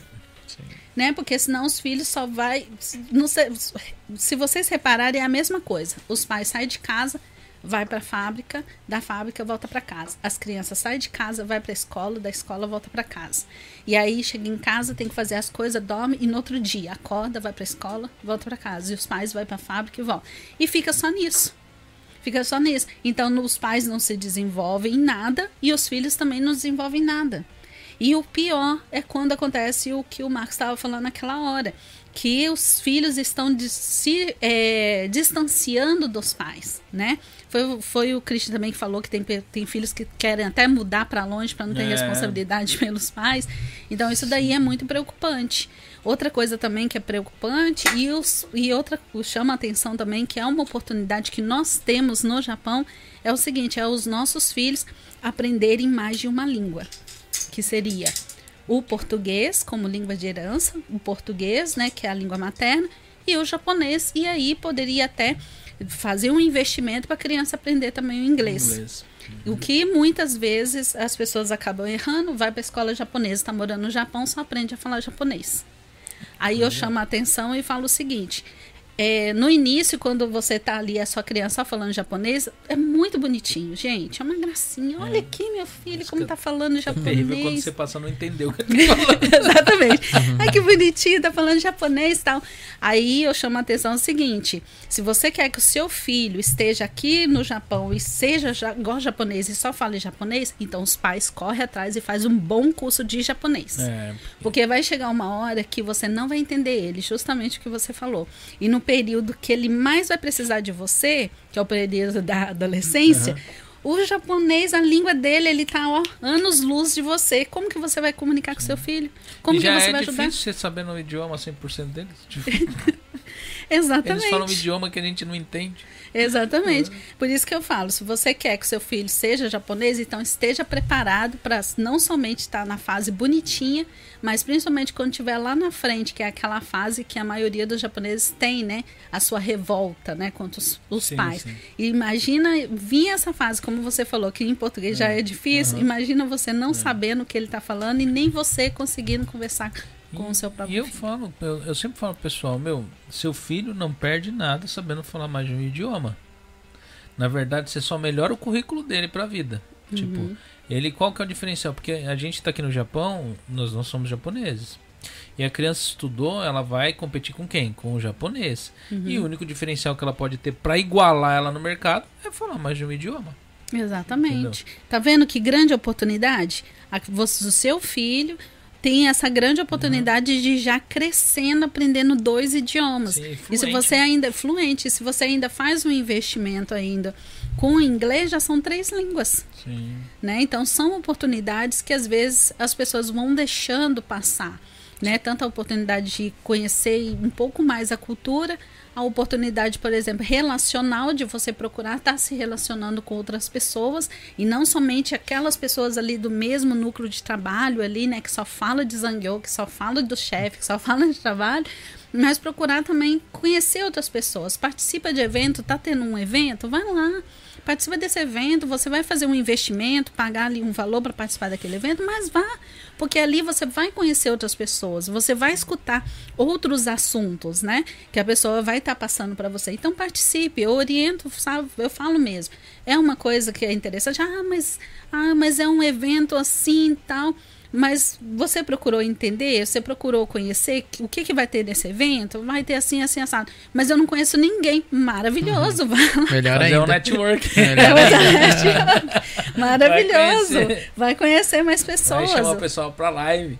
É, Exatamente. eu vou chamar, eu saio pra esses lugares pra chamar o povo pro podcast. Aí, tá vendo? Chego lá. E aí, tudo bem? Ó, eu tenho um podcast e tal. Né? Mostro pro pessoal e já convido. Entendeu? E assim vai. Né? E assim vai. E isso daí é muito bom, por quê? Porque você vai conhecer pessoas novas, as, as pessoas têm, vai ter muito mais coisas para agregar na sua vida e você também agregar na vida dela. Agora você sempre ficar naquele meio, as pessoas falando sempre das mesmas coisas, falando só de fábrica, falando só de peça, falando só de zangueu. Ai, desculpa. Falando só de zangueu. E falando do chefe, não sei o que mais, a pessoa não desenvolve mesmo. Sabe o que eu tava pensando? Que eu não consigo lembrar? O que, que os brasileiros falavam no Brasil? hein? Porque aqui só fala de hora extra, zangueô, chuva, calor. Ó, é, tá muito quente, tá muito frio. Tem zangueô, não tem zangueô. O chefe é legal, o chefe é chato. É. Não, o legal do Brasil, é que o você fala hoje de Lula, de Bolsonaro, De Big Brother. futebol. não tem É. Big Brother. Mas a gente não lembra o que a gente conversava no Brasil. Ah, mas é muito. é exatamente. Aí que entra, sabe? Você precisa. Por exemplo, se você tá nisso aí, né? Fechado. Não, não você, né, Cris? Mas, por exemplo, a pessoa tá fechada ali já. Poxa, gente, tô cansado de conversar so- sobre isso, né? Não, então, a a, melhor maneira é você ampliar um pouco mais, né? Abrir é, o- a própria pessoa, né? Se deixar conhecer também, né? Conhecer outras pessoas. Eu é que eu procuro muito conhecimento, assim. Eu, Uhum. eu, eu não tenho mais muito tempo pra ler, então eu ouço muito audiobook. Então, é né? muito bom. Eu sempre coloco, eu sempre tô ouvindo algum audiobook, eu tô ouvindo algum podcast, eu tô ouvindo alguma, alguma matéria sobre algum assunto, Uhum. né? Principalmente coisas que vão me enriquecer aqui no podcast, né? Uhum. Mas isso eu sempre tive esses hábitos, então por isso que eu tenho meio que facilidade de conhecimento geral. Sim, né, e é por- importantíssimo hoje em dia, né? A pessoa precisa ter conhecimento, porque também se você não tiver pelo menos um pouco de conhecimento, está inteirado pelo menos um pouco, né, do que está acontecendo, às vezes a gente conversa, e isso daí não é só brasileiro, japonês também é assim, viu? Às vezes você conversa alguma coisa com o japonês, o japonês não sabe o que está Fica acontecendo. viajando, né? É, Fica- tá viajando, não sabe o que, que, que tá acontecendo no mundo, né? Então aí o pessoal fala, ah, como? Né? Porque justamente por causa disso, por causa também desse, dessa rotina Falando também de conhe- fábrica. conhecer coisas que tá acontecendo no mundo, vocês estão, vocês ficaram, não tem nada a ver com o podcast aqui, gente, mas tem a ver com o Japão. Vocês ficaram sabendo de uma notícia de um malucão aí que tá falando que vai sequestrar as crianças aí e Eu tal? vi. Chegou e-mails. Chegou Ah, e-mail, é? apareceu até na É. TV, parece. Hum, É, que ia sequestrar 200 e poucas crianças. E E, quem ele- tentasse é. impedir ia matar. E ele não fala da, da onde ele é. não fala de onde É. ele é. Então, o pessoal que tá em casa aí, tá assistindo aí, tem filhos aí na escola, dá um, por um período, vai levar, vai buscar, porque ah, tem um maluco solto aí. E É. no Japão, quando os caras falam que vai fazer, eles fazem mesmo. É, Entendeu? tem que tomar É. cuidado, né? Outra coisa também é em relação à associação de moradores, né? Nada a ver também, mas tem a ver com as crianças. Em relação à associação de moradores, às vezes as pessoas não. Ah, não, não é obrigatório pagar, que não sei o quê. Mas eu sempre oriento o seguinte: se você tem filhos, paga. Por quê? Porque a associação de moradores ali, o que, que acontece? Se você tem filhos, às vezes o seu filho volta para casa sem você estar em casa, você está trabalhando. Então, se você está fazendo parte ali daquela associação, é praticamente um apoiando o outro, né? Aham. Um ajudando o outro. Então, é importante você ter essa amizade, né, com essa vizinhança, mesmo que é japonês, justamente por causa disso. Principalmente quem tem filhos, que tem que ter essa preocupação. Na também. verdade é norma do Japão. A gente, eu, eu, eu, eu falo assim, é uma coisa é você é, não, não querer pagar o que você acha injusto. Uhum. Agora outra coisa são coisas que faz parte de uma base cultural e uma coisa que faz base de manutenção. Uhum. Esse negócio da, da associação, é, tem- existe uma manutenção da região por detrás. Existe muita coisa e a norma daqui é a mesma coisa você morar num lugar que tem condomínio e falar, ah, não vou pagar condomínio porque é, É. eu acho injusto. Uhum. Entendeu? Não é bem assim que funciona. É, Exatamente, né? A partir do momento que você sabe, né, que faz parte da cultura Aham. daquele lugar, né, que tem essa taxa, né? Então, assim, eu acredito que tem coisas que vale a pena, né, pagar. É um valor que principalmente quem tem filhos, gente, eu oriento realmente que faça parte, que tenha, como que fala, ali o convívio, né, com a vizinhança Sim, ali, né? sim. Por mais que você olhe assim, não gosta muito, mas cumprimenta. Então, Não, porque que é a melhor a coisa. gente- nessa parte a gente deu sorte. Os nossos vizinhos são ótimos aqui. Ah, nunca bom. teve, né, Márcia? Né? Problema com nenhum vizinho. Nunca. Entendeu? É, É mais aí. algum recado? Você Não, é isso aí, gente. Aproveite suas- as oportunidades. Não deixe para amanhã. Já aproveita, né? Se você. Primeira coisa, procure se revoltar com a situação. Não fica ali acomodado, né? Ali na, naquele marasmo, esperando sacudir ou vir um- um- uma, uma onda para te acordar, né? Porque é esse daí que é o ruim. Quando a pessoa espera uma crise para acordar. Aí, quando acontece a crise, a pessoa percebe que consegue viver só com, com aquilo que ela está recebendo. É, Aí a pessoa para um pouco para pensar e fala, ué, mas lá atrás eu não conseguia guardar nem 10 mil e agora eu tô co- conseguindo viver com a metade, né? Aí o problema maior é quando passa a crise e ela não aprende com a crise. E Isso daí que é o pior de todos. Então não espere a crise, como a gente falou, né? Pode ter crises, fatores externos e também pode ter fatores internos. Pode acontecer alguma coisa. Então a gente sempre tem que estar preparado, com certeza. e eu sempre falo assim, o pessoal tem uma grana e aquilo não é o suficiente e ele quer fazer um investimento, ele tem uma pressa em alguma coisa, faz a mais, meu. Vai lá, procura um baito, faz alguma coisa, pega esse baito ou o que que você fizer a mais e põe só no investimento. Entendendo? Uhum. Se você tem uma pressa, precisa de um aporte maior, faz uma coisinha a mais. Vai você vender lá uma coxinha, vai pegar um baito num sábado. Um baito no sábado de 10 contos são 40 mil por mês a mais. Exatamente. Tem outras maneiras também, né, que não vai nem tomar tanto Aham. tempo, né? Tem hoje várias plataformas digitais que você pode estar utilizando também. Sim. Se você quiser fazer uma renda extra, Aham. né? Hoje tem aí formas de fazer renda extra também no âmbito digital, né? A gente, inclusive, a gente até fez, a gente escreveu um e-book falando sobre isso, né? Sobre renda extra, várias maneiras de renda extra que as pessoas podem fazer. Basta querer e basta buscar esse conhecimento, né? E, e hoje tem uma gama de criança. É criança, que é adolescente mesmo. Uhum. E eu falo criança porque você olha para os pirralhos, é criança mesmo. De 14, 13, 14 anos tá ficando rico, milionário, dentro da internet com dropshipping. Aí, Entendeu? tá vendo? E é uma Uhum. coisa que eles acharam que. Porque eu falo pra você. Por que o dropshipping ele dá certo pros adolescentes? Muita gente fala assim, ah, mas por que só a molecada tá ganhando dinheiro? Porque é uma coisa que exige tempo e paciência. Eles têm pra ficar na internet procurando produto Uhum. pra vender.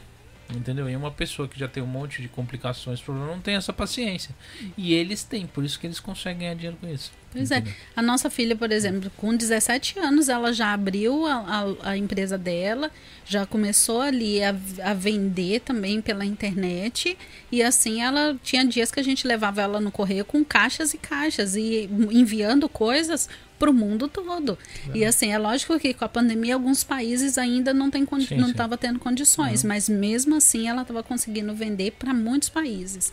Então assim, basta a pessoa buscar o conhecimento, né? Basta você se informar um pouquinho. Sim, e é um mercado novo que veio para ficar. A pandemia trouxe essa realidade que já existia, mas ela trouxe à tona, né? Que é a realidade do digital, né? As, as empresas como a Amazon, Rakuten, essas em- empresas deram, tiveram um salto gigante, Uber, Gigante. Uhum. entendeu? Por causa dessa, dessa situação que, chega, que veio. E ela veio para ficar, não vai embora. Então, quer Exato. dizer, hoje é uma readaptação. É, a moeda ela tá mudando de mãos, é, quem mexe com investimento vê que muita co- coisa digital tá ficando extremamente caro, coisas que o pessoal até não acreditava, empresas que não tinham muito assim credibilidade perante ao mercado, hoje elas estão bem consolidadas por causa disso daí e não vai mudar, só vai só vai para essa, pra essa direção mesmo. Pois é, e falando de renda extra, até mesmo o Marketplace Mercari, por exemplo. É outra plataforma também, Sim. ótima ferramenta para uma pessoa que quer gerar uma renda extra. Porque ali você não precisa, né? No caso, você não precisa ficar pagando uma taxa mensal. Você paga uma taxa se você vender. Aham. né? Então, olha aí que bacana. E você também não precisa vender só produtos novos, você também pode vender produtos Tudo também usado, né? usados, seminovos. Então, ali, por exemplo, você tá, a gente estava falando do Reacuen, que a pessoa compra um monte de coisa e fica acumulando em casa. Tá novo alguma coisa, coloca no mercado e revende, já tá gerando ali uma renda. Pelo menos não tá ficando com um monte de coisa parada em casa. É verdade. E por incrível que pareça, muita gente não sabe a realidade dos preços das coisas. Eu vejo coisa no mercado que tá bem mais caro novo, tá mais o usado tá mais caro que o novo Sim. e vai lá e o povo compra o usado.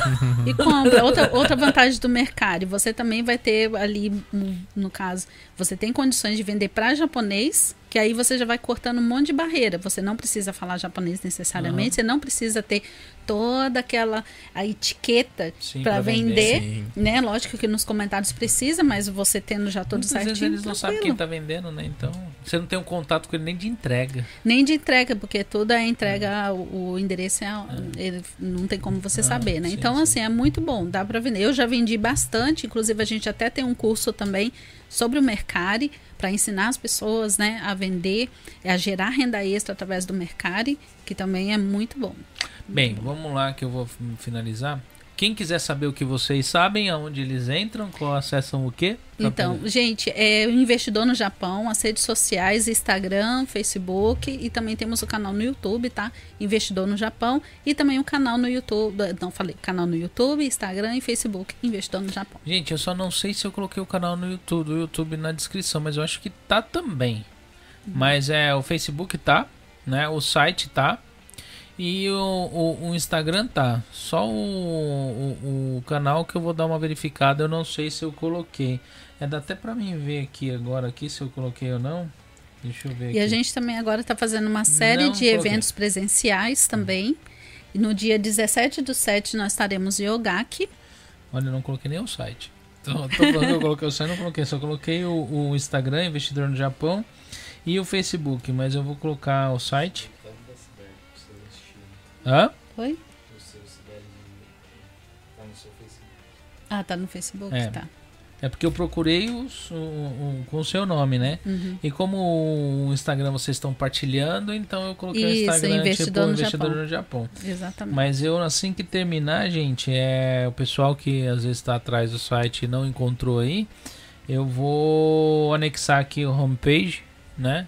E aí vocês tiverem curiosidade, quem for assistir também ainda depois, vai lá e acessa, né? É isso aí. É alguma novidade que está saindo de vocês? Isso, a gente está fazendo uma série de eventos agora presenciais, né? Logicamente, tudo seguindo ali, né, as regras aí em relação ao Covid, e- e spa, eh, tem que, eh, enfim, né, usar máscara, álcool, essas coisas. E a gente vai estar no dia 17 do 7 agora em Ogaki, e no dia 6 do 8, 6 de agosto, a gente vai estar em Komaki. Que da hora. Ok. É, tem de ter algum tipo de reserva? Tem de- Exatamente, tem que fazer, tem que fazer a inscrição, tá? Hum. É uma taxa, a taxa que a gente colocou é uma taxa de compromisso. Ah, tá? Porque às vezes a pessoa fala que vai e acaba ocupando o espaço Aham. de outra pessoa, né? Porque como agora é bem restrita a quantidade de Sim, pessoas, então às vezes a pessoa fala que vai e aí chega no dia Aham. não vai, então a gente colocou uma taxa realmente mais de compromisso de 2 mil ienes. Tá, é bem baratinho, né? A pessoa Aham. vai ficar ali umas três horas e meia, quatro horas com a gente e vai ter toda uma explicação direitinho sobre os investimentos no Brasil, Ah, desenvolvimento e loteamento. E o brasileiro tem esse hábito, né? Não, você vai, ah, eu vou, eu vou, vai, só fala que vai, só pra não fala, ficar sem graça, fala, não, não dá pra mim ir. Né? É melhor falar, não, não vou. Uma vez eu vi, uma vez eu vi uma, uma, uma pesquisa né, que saiu num jornal japonês e eles fizeram assim, eles pegaram é, um- uma bandejinha de pimenta né, e falou assim, experimenta essa pimenta. E a pessoa falou, não, não experimento. Aí fizeram esse teste com várias pessoas e ninguém experimentou na rua, né? Aí o que, que eles fizeram de novo? Agora vão falar assim, quem experimentar a gente dá para ela Ryakuen. Ryakuen, não era nem milão e nem era 500 ienes. Aí, incrível, gente, as pessoas experimentavam. Sem brincadeira. Pra ganhar o Reacuen. Só pra experimentar. E era pimenta, nem era uma coisa gostosa. Eles Ah. colocaram justamente para fazer esse teste. E realmente, quando a pessoa, ela, mesmo que uma- um valor, né, um pouco ali, um, não um valor alto, mas aí a pessoa fez, fez ali um compromisso com o dinheiro que ela pagou, realmente ela tende, né, Hum. a cumprir. Né, aquele compromisso, né? Então é uma taxa mesmo só de Tá compromisso. certinho. Tá? Um bom recado. Ah, amanhã conversa de quinta, às 9 horas. Semana que vem um conversa de quinta especial, então já vou convidar vocês. Não posso ainda falar quem que é, mas é, serão quatro pessoas lá. Então, e em breve o Christian lá. né? Que era amanhã, e eu peguei e desmarquei com ele, ele marcou comigo, pediu a foto, tudo, e eu lembrei que eu tenho um compromisso amanhã, gente. Não, mas em breve o Christian lá, eu já convido a Cibele também. Pra Ah. tá. O Marcelo já participou, né, Marcelo? Mas não tem que voltar lá, né? Faz tempo já, tem que. É, então tem que fazer de Nossa, novo, já tempo. chamar a Cibele também. E é isso, se inscreva no canal Criando Metas. ó.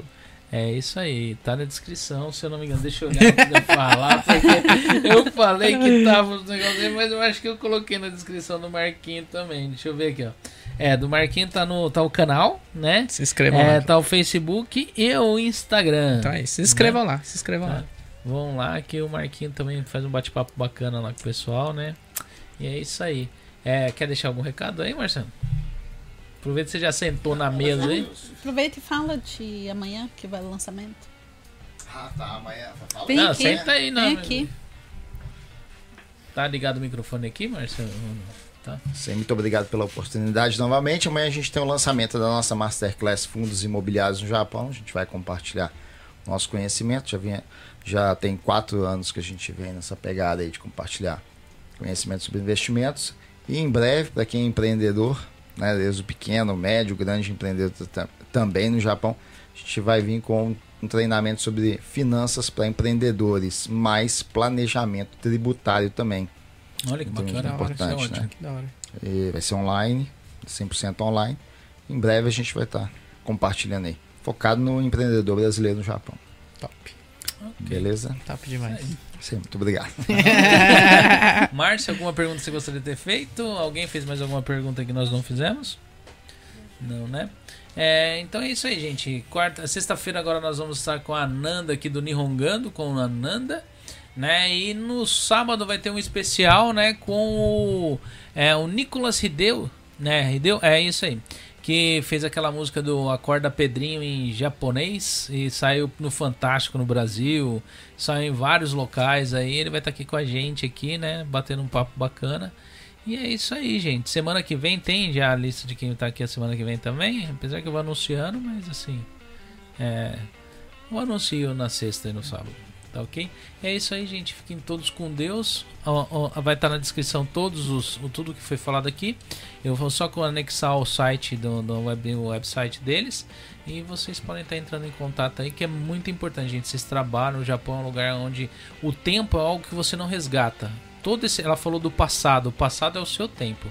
Esse tempo, o dinheiro pode ir embora.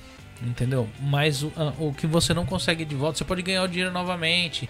De algum modo, mas o tempo que você perdeu ganhando ele, você não vai resgatar, entendeu? Então, assim, é bom você saber o que você faz com esse esforço seu todo, tá entendendo? Pra você não olhar pra trás e falar, nossa, tanto tempo que eu perdi e não aconteceu nada, né? Só fiquei mais velho.